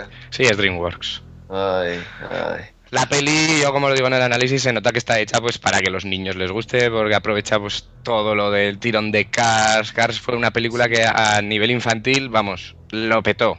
El ¿Vale? marketing y todo. sí. Por eso, por eso. Sobre todo. Cars está dando dinero desde el primer día y ahora sigue dando dinero porque hay mil historias, los niños siguen comprando carpetas de Cars y demás. Es curioso eso. ¿eh? La, película de peor calidad de Pixar. Sí, pero para los niños es lo que más, como son coches y demás, Claro. le das un coche. Yo creo que Turbo ha intentado aprovechar un poco, un poco este gusto infantil por, por las carreras y demás. Pero bueno, a ver, la película no es taquillera, no es, como dice Alberto, el peliculón del siglo, pero te ríes, ¿eh? Si te gusta el humor así de este estilo, a veces un poquillo malo y demás, está bien. Como Entretenida. Sí, y, y hecha está muy bien visualmente, por ejemplo, lo, lo que son los personajes, las carreras, las luces, porque por ejemplo el caracolcillo este va dejando la estela esta brillante y todo eso, eso está muy bien hecho. En plan baba. Mm, está, está muy bien hecho. Pero bueno, es que no se puede comparar con otras películas de animación, es que ahora mismo las películas de animación están muy arriba en cuanto Sí, a calidad. Pixar está a otro nivel. Está muy arriba en cuanto- no son como las películas de dibujos animados de antes, que más o menos pues estaban todas en la misma línea. Ahora la animación está muy muy muy por encima que muchas películas que no son de animación. Es que DreamWorks, muy mal, ¿eh? Todo Sí. que hace es menor para mí. Hombre, eh. Como digo, la yo, lo pongo, en el análisis que como entrenar a tu dragón, por ejemplo, es a mí me encantó esa película, esa la tengo muy arriba también, a mí me gustó Sí. mucho. Es muy a nivel de Pixar es muy fuerte. Pero bueno, a Ahora la ver, segunda parte. la podéis ver, ¿eh? si tenéis la oportunidad, la alquiláis, la bajáis, lo que sea, está bien. Sí. Y sin más. Vale. Pues bueno, a ver, eh, pasando a más cositas que, que habéis visto más. Eh, ah, Yo aparte- Gravity solo. Vale, Gravity. Eh, tú. Yo he visto las, las brujas de Zugarramurdi de de la Iglesia. ¿Y qué tal? Que, que está bien, te ríes bastante. La película todo el rato te ríes. Lo único que sí que le- es lo que le pasa a todas las películas de Alex de la Iglesia, que al final se desinfla muchísimo.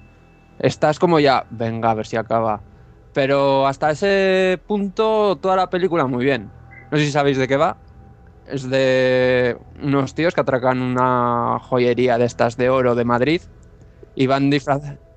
En la Puerta del Sol, eso es. Que van disfrazados con, con monigotes de ahí, que en plan Cristo, soldadito y eso. Típico de la. Sí. Y, y no sé, tiene un humor muy, muy sexista, muy machista, de este que te les cojonas todo el rato, pero por ambas partes, ¿eh? Por- para los tíos y para las tías. Y, y nada, y unas brujas, las del pueblo este, eh, pronostican que tiene que llegar alguien para invocar a un ente superior y todo ese rollo. Ya os podéis imaginar. Y bueno, pues son las aventurillas de cuando se meten estos después de robar el banco a ese pueblo y cómo les intentan atrapar las brujas. Yo vi una Ah, entrevista. Ay, perdón. Sí, sí, dime. Yo vi una entrevista que le hacían a Alex de la Iglesia este, que le preguntaban que qué tal lo de rodar en la Plaza del Sol. Claro, porque no es un sitio que tú puedas cortar para grabar. Claro. Y el gacho decía que la verdad es que le sorprendió lo bien que lo bien que salió porque claro, la gente sacaba el móvil, grababa en plan para ver lo que estaban haciendo en una peli, pero con la situación de la peli también está bien porque si tú ves a dos tíos atracando Claro. un banco en plan en plan esto lo primero que haces es sacar el móvil y demás. Así que que dijo que la situación salió mucho mejor de lo que esperaba. Claro, Sí, sí, además, como también en Está la. Puerta del Sol siempre están toda la gente acostumbrada a ver mil espectáculos o mil Sí. mierdas, vas allí y siempre tiene una movida montada. Yo creo que la gente tiene mucha Pues es costumbre ya de eso. Sí. Sí. Y quería también destacar, joder, en Mario Casas, que a mí me ha sorprendido. Bueno, también tal vez. Sí, sí, sí, sí, me ha ¿Sale sin sorprendido para bien. No, no, no, no se quita la camiseta. Qué fuerte. No sé, Milagro. igual es por eso. Y por eso, y porque hace papel de tonto también, creo Claro. yo. y, Por eso y- interpreta Eso le sale tan bien. interpreta también, exactamente. Sí, sí, me ha sorprendido para bien. Y el resto de personajes, pues lo, lo de siempre. La Carmen Maura muy bien. En las películas de Alex de la Iglesia siempre hace de neurótica.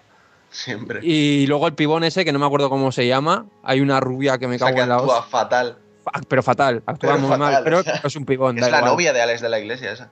¿Ah, sí? Flipa. No tenía ni zorra. Sí.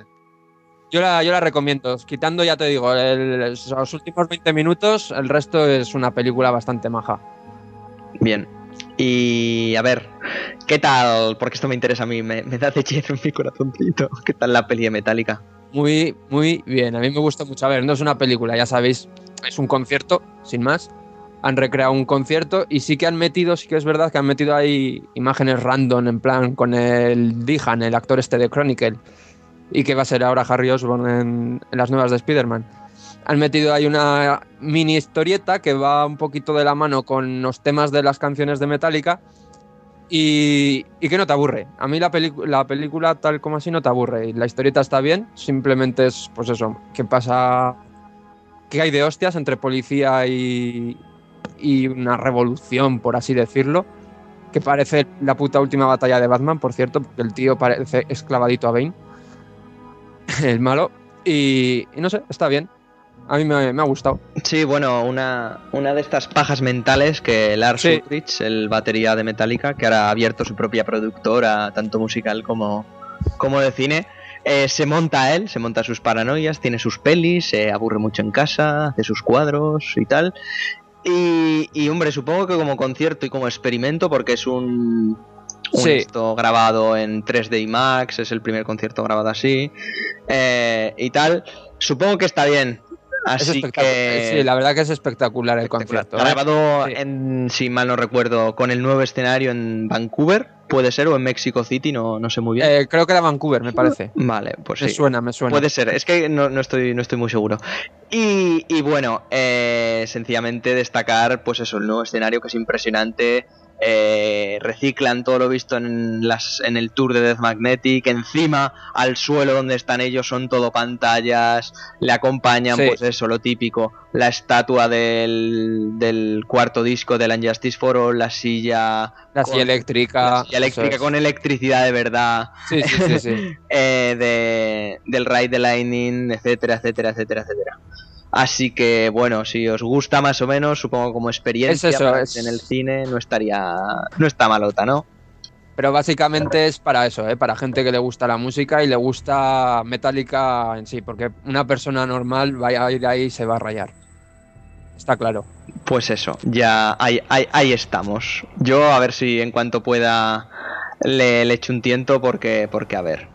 En fin, chicos, pues ha entrado Javi, hola Javi, que se ha despertado ya. Muy buenos días. Hola Javi.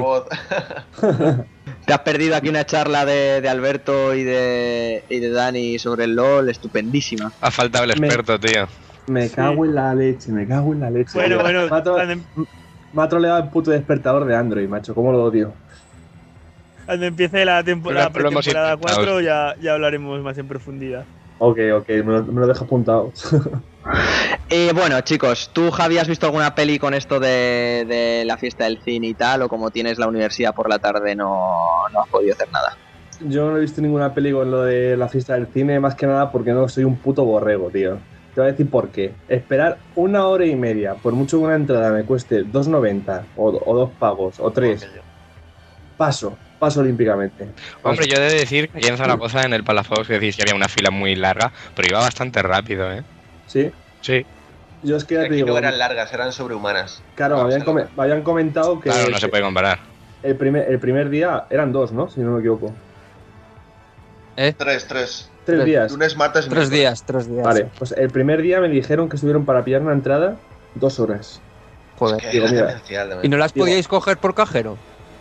Pues no lo sé. Pues no Yo- nosotros Solo las cogimos por cajero. Nosotros las pudimos coger por cajero, ¿eh? A 2.90.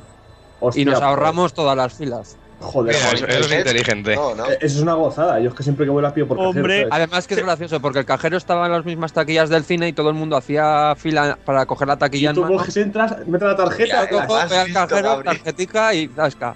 Además que Pero- fue gracioso Pero porque ¿cómo te pillan la acreditación? Es la movida que yo quiero saber. No, no, no, te las cobran a 2.90 sin acreditación. ¿Ah, sí? ¿Automáticamente? A nosotros por lo menos sí nos la cobraban a 2.90 directamente. Pues aquí te pedían el papel, el DNI, un sí, sí, sí, en taquilla sí, de sangre. En taquilla también te lo.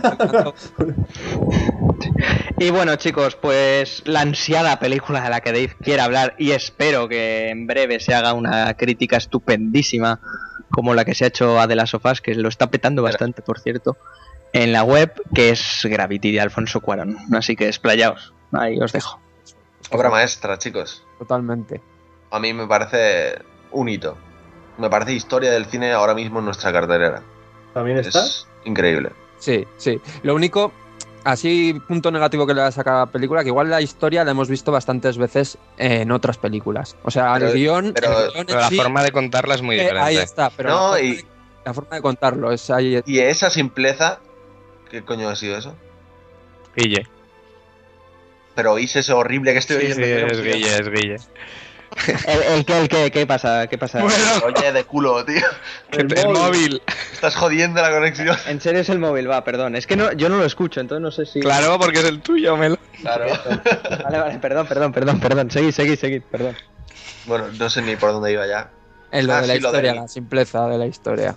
A mí me parece que incluso eso lo hace grande. Es lo que busca, de hecho. Sí, sí, es lo que busca. Esa simpleza en, en- en el guion para poder conectar. Es un tema universal. Y aparte no creo que sea tan simple. O sea, el guion no solo son los diálogos o la historia que cuenta, es... Exacto, lo que está ahí, lo que está bajo la película. Claro, o sea, La, decir la superación de la protagonista. No, y- lo que y- más te mete y- en la historia es estar escuchando toda la película, su corazón y su respiración. Sí, Si sí. tú quitas Todo, eso, todo. la peli se queda. Cada detalle fíjate, es... Es que si os dais cuenta, y yo la he visto dos veces y me gustaría verla una tercera incluso, o sea, todo está ahí por una razón. Todo tiene un- un- una atención por el detalle, Cuarón, en la película, pero increíble. O sea, hay una cantidad de simbolismos en los planos, en, en- en- en cada escena, una cantidad de metáforas, de verdad que, que es de coña. Y habla mucho más de lo que parece de una simple historia de supervivencia. O sea, habla de, muchos temas y muy profundos y creo que, que va bastante más allá de lo que parece en la superficie. Sí, hablando de lo que dices de metáfora, a mí el plano que más me llamó fue en el que se pone en posición fetal. Sí.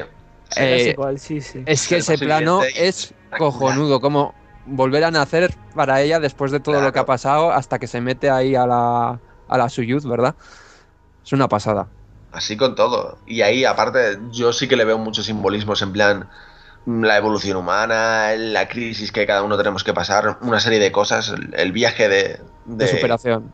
Claro, de superación y, y De vital. soledad, soledad primero y superación. O sea, Gravity, después, el sí. título no va por solo que, que- que estés ahí ingrávido y toda la movida. Gravity es volver a poner los pies en la tierra y volver a respirar, a vivir y a coger la vida con ganas, ¿no? Creo que es un poco por ahí, por donde va. Pero, pero aparte hay gente en internet que ya tiene una, una movidas de, de- de teorías loquísimas. En plan, te buscas un poquito y, y hay mil simbolismos que tú no has visto para nada y la gente ya ha hecho una Pero- historia del copón bendito. La gente Igual- también lo flipa, ¿eh? Exacto, que Sí, igual el sí, director, la igual el director tampoco, tampoco quería eso. Y Sí, la pero gente era- lo flipa, pero encajan encima cosas, ¿sabes? Y dices tú, hostia puta, ¿sabes? Es que la gente tiene una habilidad para en- enganchar y encajar cosas que ni el propio director quería. Es Sí, muy sí. los eso, ¿no? La gente tenía unas teorías con los que luego no eran nada, pero Claro. la polla era luego- mejor que la propia historia original. Luego era mierda, tío. Todo lo de los era mierda. Bueno, no entremos en detalle. pero bueno, al margen de todo eso, es técnicamente es para mí es algo completamente nuevo. Y una experiencia que tiene que vivirse en 3D sí o sí. ¿La habéis podido Bueno, ver en eh. IMAX?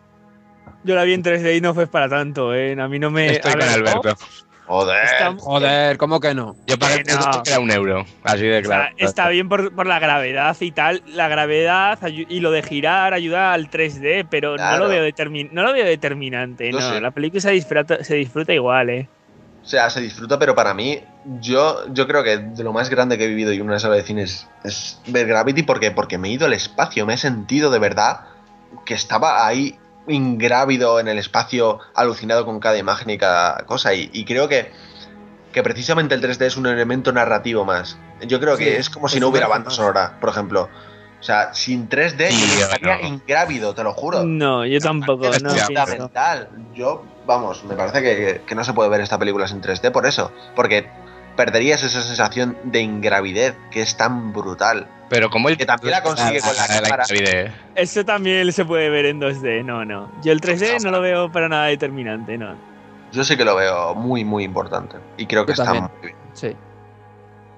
Y vamos. De todas maneras, Aparte- de todas maneras, hacer mejor 3D eh, era muy fácil, porque es que hasta ahora no- ninguna película es- No, tiene no creo que 3D. sea el mejor 3D incluso. Pero creo que sí es el que más aporta narrativamente, como ya he dicho. Pero yo que sé, el Hobbit, me parece que el 3D era la hostia, ¿eh? Pues es que yo soy muy. Yo es que no soy soy- fan del 3D. Yo, Yo tampoco soy también. fan. Ah, Yo tampoco, me eh, no gusta me nada. He gusta visto nada. cuatro películas, me parece, desde que hay 3D. Avatar, el Hobbit, La vida de Pi y esta creo que han sido. Así que tampoco soy muy fan. Pero en este momento sí que la recomendaría solo en 3D. yo es que no sé si soy yo personalmente, pero a mí el 3D visualmente me resulta muy forzado para mí. Quizás es porque yo tengo hipermetropía, ya no sé cómo entra eso. Pero a mí me resulta muy forzado situaciones. ¿Sois ciegos o...? No, pero, pero igual sí que es verdad que Eh, que yo tengo, percibe el 3D de forma muy diferente. Por yo, te- yo tengo miopía y, y tampoco me gusta, que es lo contrario de la tuya, así que. Mm, bueno, yo leí por ahí que hay gente que el 3D no lo detecta o algo así con la Sí. Sí, sí. Entonces, yo ya no sé si es porque soy yo o no, pero a mí a veces me resulta incómodo según qué 3D. A Es que hay gente que sí que le, le resulta incómodo a los ojos y todo. Yo es que no he estado, por ejemplo, en el IMAX nunca he estado, ¿vale? Y mira que tuve ganas de ir a ver la película, la última de Batman al IMAX y alguna otra más. Pero yo el 3D en un cine, en una sala de cine normal, a mí, ¿vale? Me parece eh, peor que verla eh, normal. ¿Por qué? Para mí se pierden colores. Se, ¿vale? pierde, No se ve muy oscuro, eso también es verdad. no, Sí, no se se, no se- se ve, ¿verdad? no se ve igual, no se ve igual. Después, eh, bueno, eh, depende de las salas, ¿vale? Eh, la visión de las gafas 3D tampoco es perfecta. Muchas veces a lo mejor si estás mirando un poquito por encima de la gafa o de medio lado, eh, ocurre el efecto este de que no es que lo pierdas, pero es como imagen doble, tal. A mí no me gusta, es que no me gusta, tío. No. Y a mí no me suele gustar tampoco, a no ser que tenga mucha calidad. el hecho este de yo llevo lentillas, pero ¿y el que no? Que te- gafas sobre gafa sobre gafa. que- vamos, eso estás toda la película ahí colocándotelo. Sí, Es un Transformers tú mismo. Pero al margen del 3D, Sí, de la cada peli uno, está muy bien, sí. o sea, esa manera de mover la cámara que tiene Cuarón, ese plano secuencia con el que empieza, a mí me parece un hito cinematográfico. Es, es increíble. O sea, ¿Y quién, quién lo hace mejor, Bullock o Clooney? Apulo, que es la protagonista y, Bullock y se marca un papelón, la verdad. Parece O mentira. sea, ¿eh? yo, fíjate, o sea, con lo que odiaba a Después de Bullock- Speed. Claro. O sea, yo la veía en los trailers y decía, Dios, esta mujer, qué pereza, qué pereza me das. Pero coño. Luego es que el personaje de Clooney está hecho para molar también. Es que Clooney mola, ¿sabes? Claro, pero, pero el sí. personaje ya lo hacen para que mole, tío. Es que es él. Hombre, no puedes hacer a Josh Clooney para que no mole, es que no, no es físicamente posible. Batman. Pero al margen, joder, a mí me parece una obra maestra. De lo mejor que he visto en años y increíble. Es que la escena esta en la que se queda así en el espacio flotando es pff, horrible. Va, Es horrible. Increíble. increíble. ¿Cómo te hace sentir cada sensación además? Y el uso, medio. el uso del sonido me parece increíble cuando tiene que meter banda sonora a fuego y, y de repente Callado se todo. corta y mete el silencio del espacio totalmente en silencio, guau. Y el final, el final, bueno, no quiero desvelar, pero el fin- el final me gustó muchísimo, he de decir, ¿eh? Espectacular. Muy bueno. Además me parece... Hay gente que dice que a lo mejor pierde realismo y tal. Es que yo creo que lo que pretende es transmitir el mensaje que os he dicho en Sí, plan simbolismos y tal. Yo Y, no alcanzaría es- esa experiencia catar- catárquica que alcanza al final sin, sin esa escena, sin... Yo creo que el final es muy, es muy metafórico también, a mí me Sí. Totalmente, total. Toda la peli en general. Leí yo también un artículo que había un par de astronautas y han hablado sobre esta peli. Uno de ellos dijo que perfecta, que está muy bien reflejado en la vida ahí arriba además. Y otro ya se metió en los caracteres más técnicos y dijo que era imposible. Que por niveles de órbitas o de no sé qué, lo que hacían en la peli era, Claro. era imposible. Yo también lo oí, que no podías ir de una estación a otra porque no están en la misma Que órbita. están en no diferentes órbitas, están las difer- estaciones, entonces sí. es imposible. Pero vaya, que aún así se Pero que es una peli, mucho. vamos. Que es una película. al final, Joder, ¿qué iba, a bueno, hacer si, ¿qué iba a hacer si no quedarse ahí quieta, Ya joder? te digo. Claro, pero son los dos puntitos estos, ¿no? Esto es como cuando hacen una peli de la que tú entiendes, que siempre te quejas un poquito más. Sí, pero claro, bueno, sí, sí. es que siendo astronautas había las dos opiniones, la del que decía que estaba muy bien y la del que decía que no, que A mí no me se parece puede. que sobre todo que trasladen la esencia de, de sentirte un poco el espacio ya tiene un mérito increíble. Joder. Mm. Si al, fi- si al final Cuarón lo único que ha hecho ha sido documentarse lo justo con su hijo para, para eso, para no cometer Para contar, atrocidades. claro. Claro. no cometer atrocidades en, eh, físicas y, y luego basarse en eso para hacer una película, sin más. O sea, que claro, Claro, que tiene se basa en la realidad para hacer una película se- de ficción. claro, es, ahí está el tema. A mí otra cosa que me gustó mucho es la escena en la que aparece el fuego en el espacio, este, bueno, en la, En la, es- en estación. Eso está, a mí me encantó. Todo, El, todo. el es que- principio, ¿eh? No el, no el fuego. el- cuando empieza el incendio, las volutitas estas de. Sí, las- sí. Cuando empieza a haber oxígeno, que dices, joder, macho. Qué bien hecho todo, por Dios. Y luego cuando, bueno, iba a soltar un spoiler aquí del copón, así que me voy a callar. Te cortamos la, las cuerdas. me ponéis un pitido. Pero vamos, una maravilla. Joder, yo creo que Sí, todo el tiene mundo que- tiene que ir a verla. Tiene que Pero verla bueno, al eh, cine. Pero también yo creo que no es película para todo el mundo, ¿eh? A mí No. es- hay gente que me ha dicho, no, eh, no, a mí no me gustó demasiado. Digo, claro, si no te gustan las películas de ciencia ficción o de este estilo más así, no te va a gustar Gravity. Yo no te gustan entiendo. las, si te gusta. Si te gustan las pelis de amor, para que me entiendas, o la comedia cañí de Si, si eres pues no- gilipollas, no te va a gustar. Yo lo Pero, diría así. Pero también es cierto que hay mucha gente que se agobia con estas películas. Por ejemplo, con Enterrado, yo conozco gente que no la ha podido ver. Sí, Qué grande esa porque- peli también. Es muy buena, porque, Muy buena. porque, no se ago- porque se agobian. Y lo mismo con esta. Yo conozco es te amigas mías, sí, sí, se niegan a verla porque piensan que se van a agobiar. Y ojo, que yo creo que es verdad, ¿eh? que se pueden agobiar un poquillo.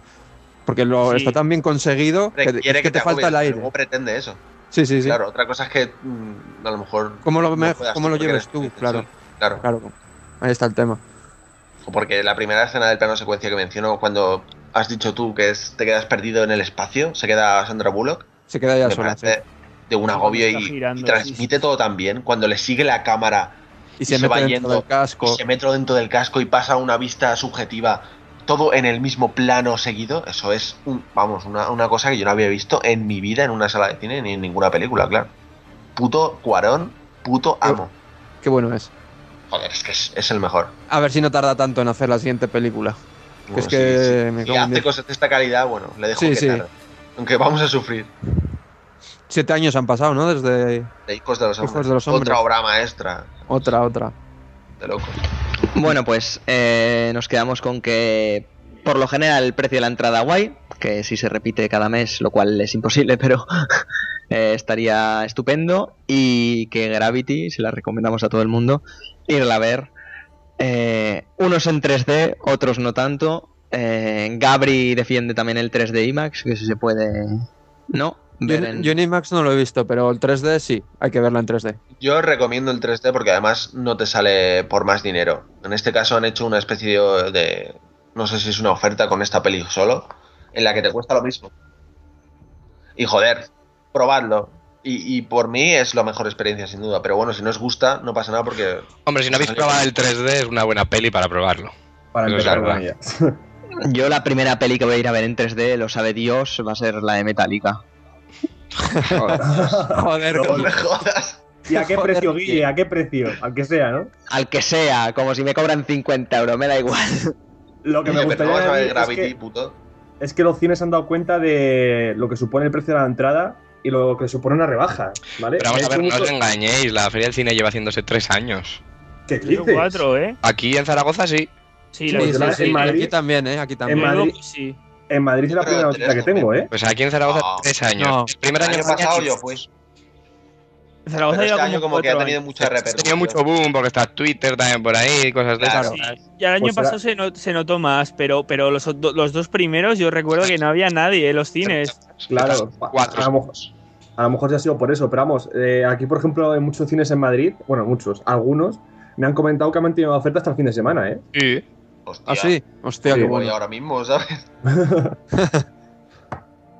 Pero es que normal, con esas colas y esa recaudación.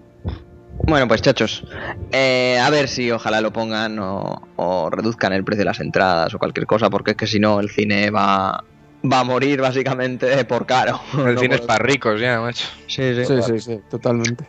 En fin, chicos, eh, ¿os parece que pasemos a unos rápidos lo mejor y lo peor de la semana y nos vayamos ya? Muy bien. Venga, va. Mm, vale. Perfecto.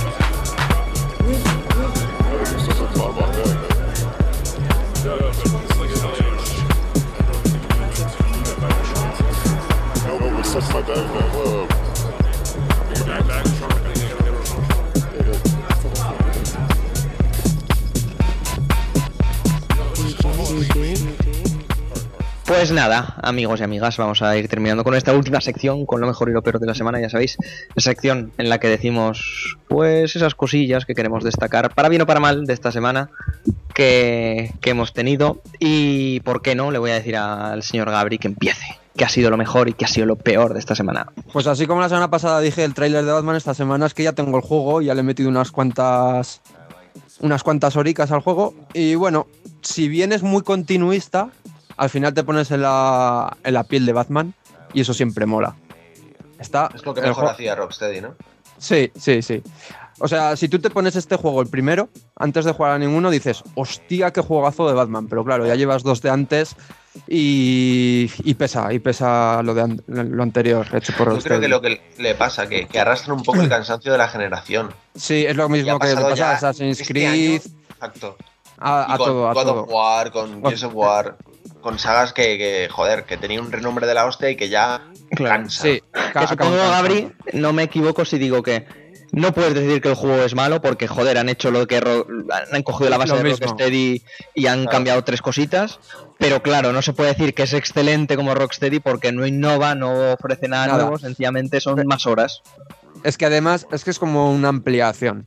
Porque al final coges los mismos escenarios del Arkham City, porque es que pasas por ellos, un poco diferentes, eso sí, cambiados, pero es que son los mismos. Joder, si vas a hacer un juego del origen de Batman, lo suyo es que fuera Gotham y que hubieras cogido, pues, yo qué sé, la ciudad grande coge otro sector y, y inventate ahí una- un nuevo escenario, pero no, han cogido eso y, y sigue por la misma O sea, escena. han hecho un Saints Row 4, básicamente, pero con otro. Ah, eh, ahí está, justo, le has dado en el clavo. Claro, que es otra cosa es lo que pasa con Saints Row 4. No puedes decir que es malo porque, joder, mantiene el humor, mantiene las gracias y tal, pero tampoco puedes decir que es la leche porque te da esa sensación de estar jugando a un DLC El por el que te han cobrado 70 pavazos. Eso es. Bueno, pues supongo que está Ahí bien. queda. Y lo peor, pues lo mismo con Batman. Seguimos con lo mismo. Eh, se- no sé si es cosa del juego o será cosa de mi play. En la Xbox, por lo que dijo Sarai, es cosa del juego. Que no carga bien las partidas. A mí me ha pasado ya dos veces y, y no sé, no sé qué pasará. De momento me va bien, pero Sarai, por lo que ha estado comentando, Sí, por Sarai- ocupar. Sarai comentó, eh, nos ponemos en su piel, que se cagó Sí. un poco en la puta ayer en el grupo, porque Se cagó, sí. no, no le cargaba, no le cargaban bien las partidas, eh, tanto por la nube de Xbox como por eh, el propio juego. el Así propio que juego, eso es. Un poco en problema de entre todos la mataron y ella sola se murió. Sí, sí, y lo mismo que con la Play me ha pasado a mí un par de veces, no, no tantas, pero sí que he tenido que reiniciar la consola dos veces y joder, Es una putada. Una Es una putada. muy putada. ¿eh? porque con lo que tardan en cargar hoy por hoy los juegos. Sí, sí, sí. tan- Yo tengo ahora cargando una partida de las tofas. Venga, Eso, media hora, ¿eh? Para dentro de media hora, ¿no? Para cuando hora COVID. esporitas ahí flotando. con esa música que se termina a los dos minutos y es como, joder, silencio y esporas. Y 1%, Dramón. En fin, eh, por ejemplo, Javi, tú que has entrado último, ¿qué te, Sí. ¿qué te parece? Di algo, comenta. Pues esta semanita me han gustado muchas cosas. Yo creo que no voy a hacer el hater y voy a decir dos cosas buenas en vez de una buena y una mala. La primera es que se ha anunciado la edición coleccionista de Bravely Default para Europa, que para los que no los conozcáis, eh, lleva una estatuilla de Agnes, que es un protagonista, un libro de arte, 34 tarjetitas de realidad virtual, ¿vale? Y la banda sonora original en CD. ¿Por qué me llama la atención esta, banda, esta edición especial? Por la banda sonora. A ver, yo no quiero ni un libro de arte, ni tarjetitas, ni pósters, ni figuritas de resina para luego limpiarlas el polvo. Quiero la puta banda sonora de todos los putos juegos de ediciones coleccionistas. ¿Qué os cuesta? ¿Qué coño os cuesta? Y por favor, en físico y En con, físico. y con sus carcasitas de, de plástico para dejar en la estantería con todos mis discos, ¿eh? Por favor, no con cartones de mierda asquerosos. Que eso, Correcto. que eso también me revienta mucho, que te vienen ahí en un puto cartón, excepto las del Persona de PSP, todas en un puto cartón. Es en plan, Correcto. mierda, por Dios. Que esta No, caja de plástico cuesta. Esta, por lo, que, por lo que parece, viene en caja de plástico. Y se está rumoreando mucho, porque no se sabe si va a llegar a, a España, si va a ser una edición exclusiva que solamente se va a comprar a través de la página Sopto. Ahí, bueno, en los foros están que arden con esa cosa, con esos temas.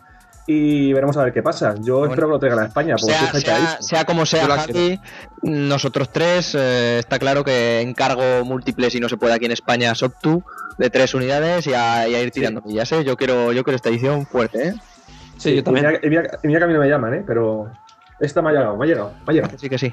Y si no, ponemos a Jorge a mover hilo rápido. Y otra, y otra noticia buena de la semana, que salió hace dos días, es el nuevo tráiler de Super Mario 3D World, que no sé si lo habréis visto, pero tiene una jodida pinta. Tiene una Sí. pinta este juego.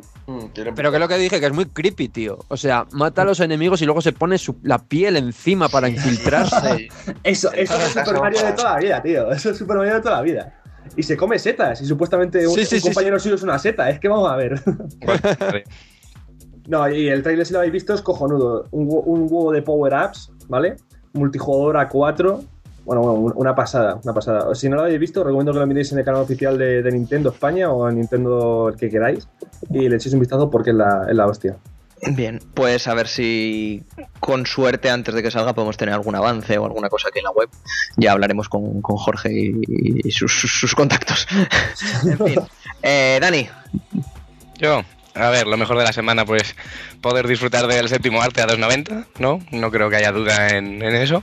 Sí. Aunque quite muchas horas de trabajo y estudio, hay que decirlo. Y lo peor de la semana, aprovechando que se da cabida al LOL y antes de que os arrepintáis, son los fallos en los servidores que ha tenido. Por las noches, por ejemplo, era, era muy difícil. Siempre tenían fallos. Tardabas dos, mi- dos minutos, su- supuestamente dos minutos en encontrar partida. Eso era lo Sí. estimado. Nosotros Y tuvimos encontrabas hasta, 20. hasta los 20 minutos no encontrabas partida, tío. Nosotros hubo un día que tuvimos que jugar entre nosotros, en plan ahí a lo cutre. Sí, pero como curiosidad, que sepáis que esto solamente pasa en los servidores de Europa, ¿eh? Sí, ya me lo imagino, porque estuve mirando por ahí y tampoco... En, eh, en los servidores de Estados Unidos, yo creo que no ha habido una caída de, por ejemplo, como la que ha habido aquí en Europa, de más de 5 minutos. ¿eh? Y luego algo que me pareció súper extraño, yo no entiendo de programación ni de cosas de estas, pero a ver si alguno de vosotros... Hubo un día que al entrar el launcher no Sí. cargaba el, el servidor de Europa, ¿vale? De, del oeste. Sí, Entonces si tú ponías el ratón encima del cuadrado de las noticias sí. y sin tocar nada más escribías en el teclado There is no level, funcionaba. Al- ¿Qué? Te lo juro, eh, hecho por mí, ¿eh? Te- te- lo digo porque lo he hecho yo y funcionó. Yo abría el launcher y el botoncito de jugar estaba en gris. Sí. eh, El estado del servidor ponía desconocido Sí, y no, y ahí se quedaba, ponía como cargando, no iba. Sí. Estuve un montón de rato así, empecé a mirar vídeos además con un amigo que también miró y él es el que lo encontró y me dice, tú pon el ratón encima del cuadrado donde están las noticias en el launcher, que no Sí. había ni noticias porque no cargaba. Pues Sí. tú ponías el ratón ahí, te salía como la manita esta para clicar y escribías en el teclado, there is no level sí. y cargaba.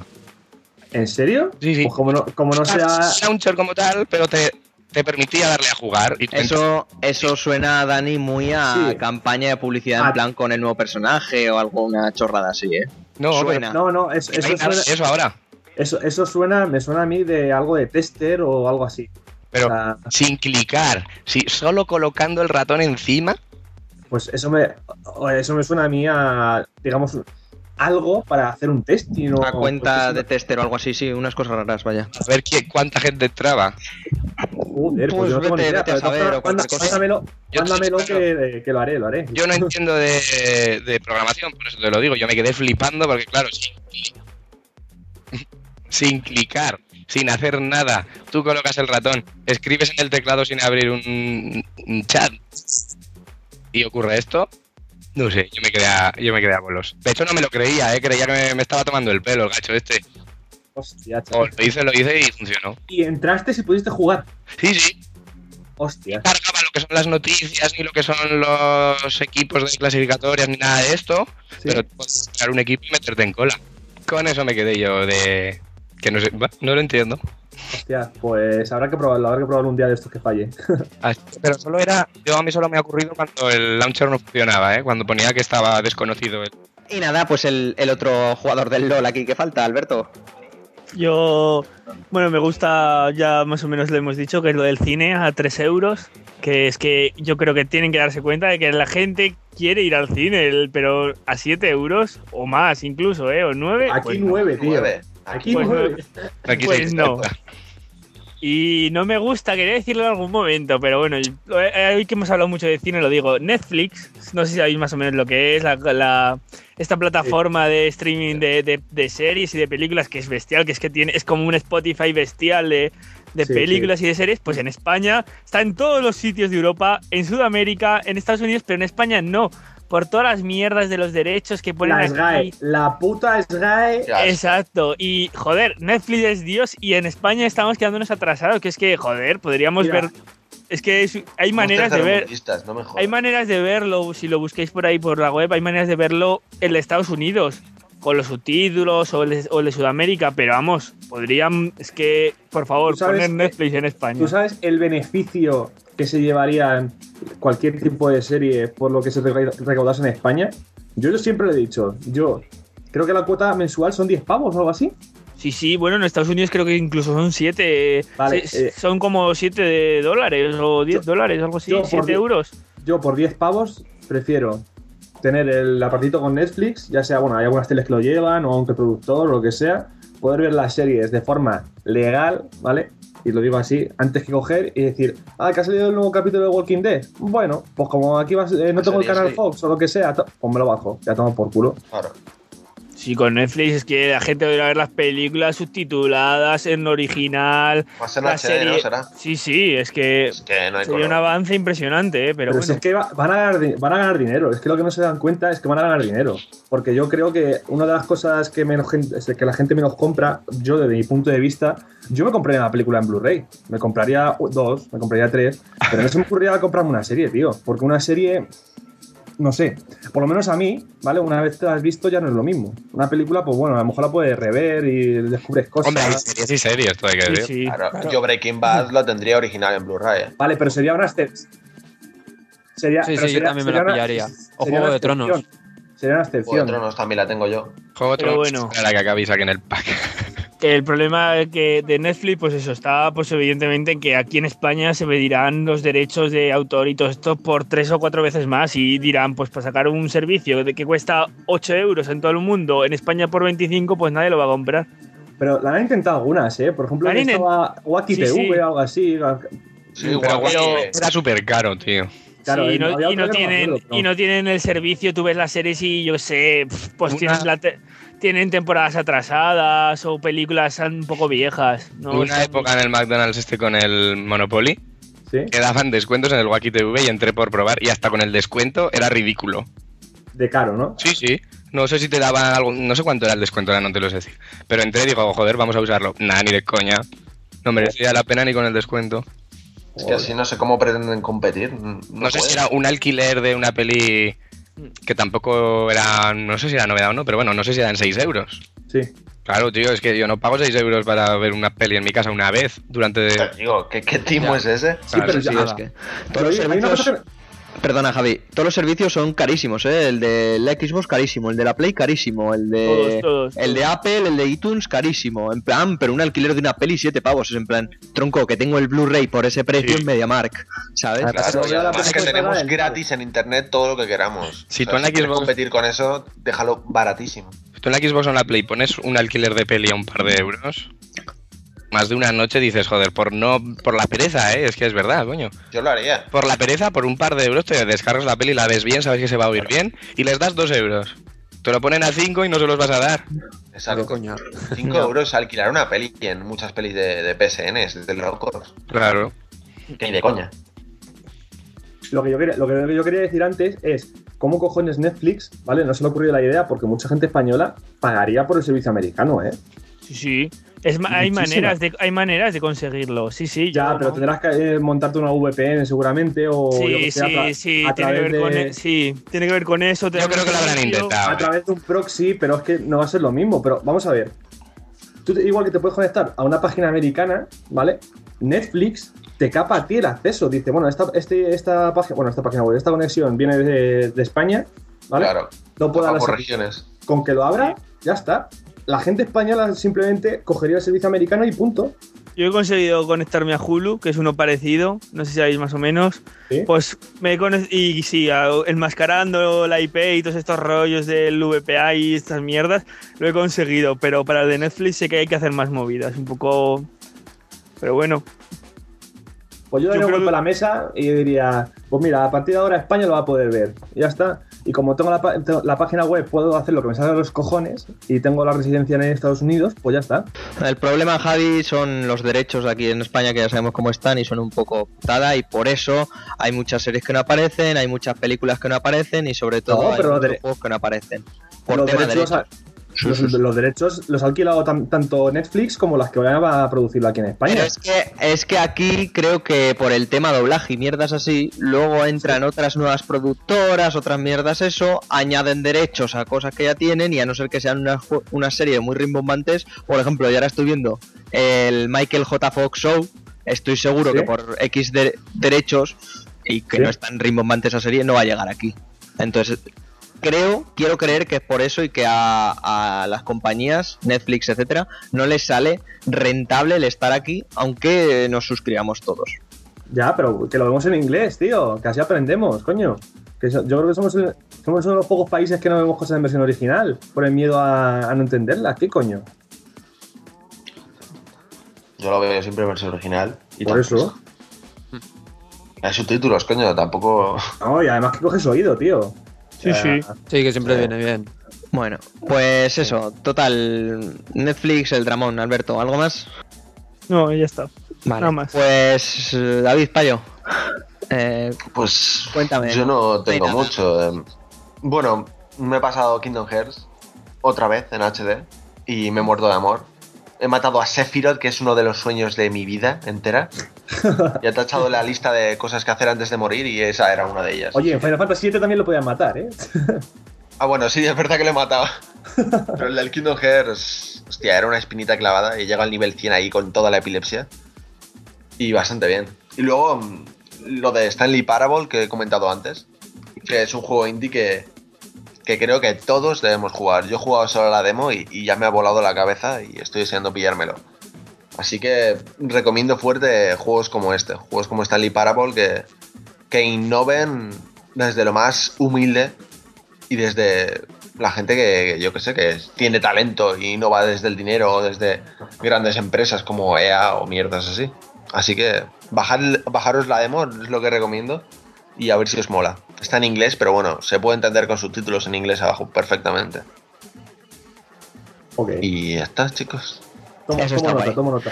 Yo, pues bueno, voy a empezar por los puntos positivos de esta semana, que, que- que hay muchos, hay muchos, hay muchos. Lo primero son todas las noticias que está generando el señor Kojima respecto a, a Metal Gear Solid 5, que yo estoy con un hype. Qué pesado, Kojima. Llevo, A mí me está cansando, ¿eh? llevo años con un hype, madre mía, madre mía, madre mía.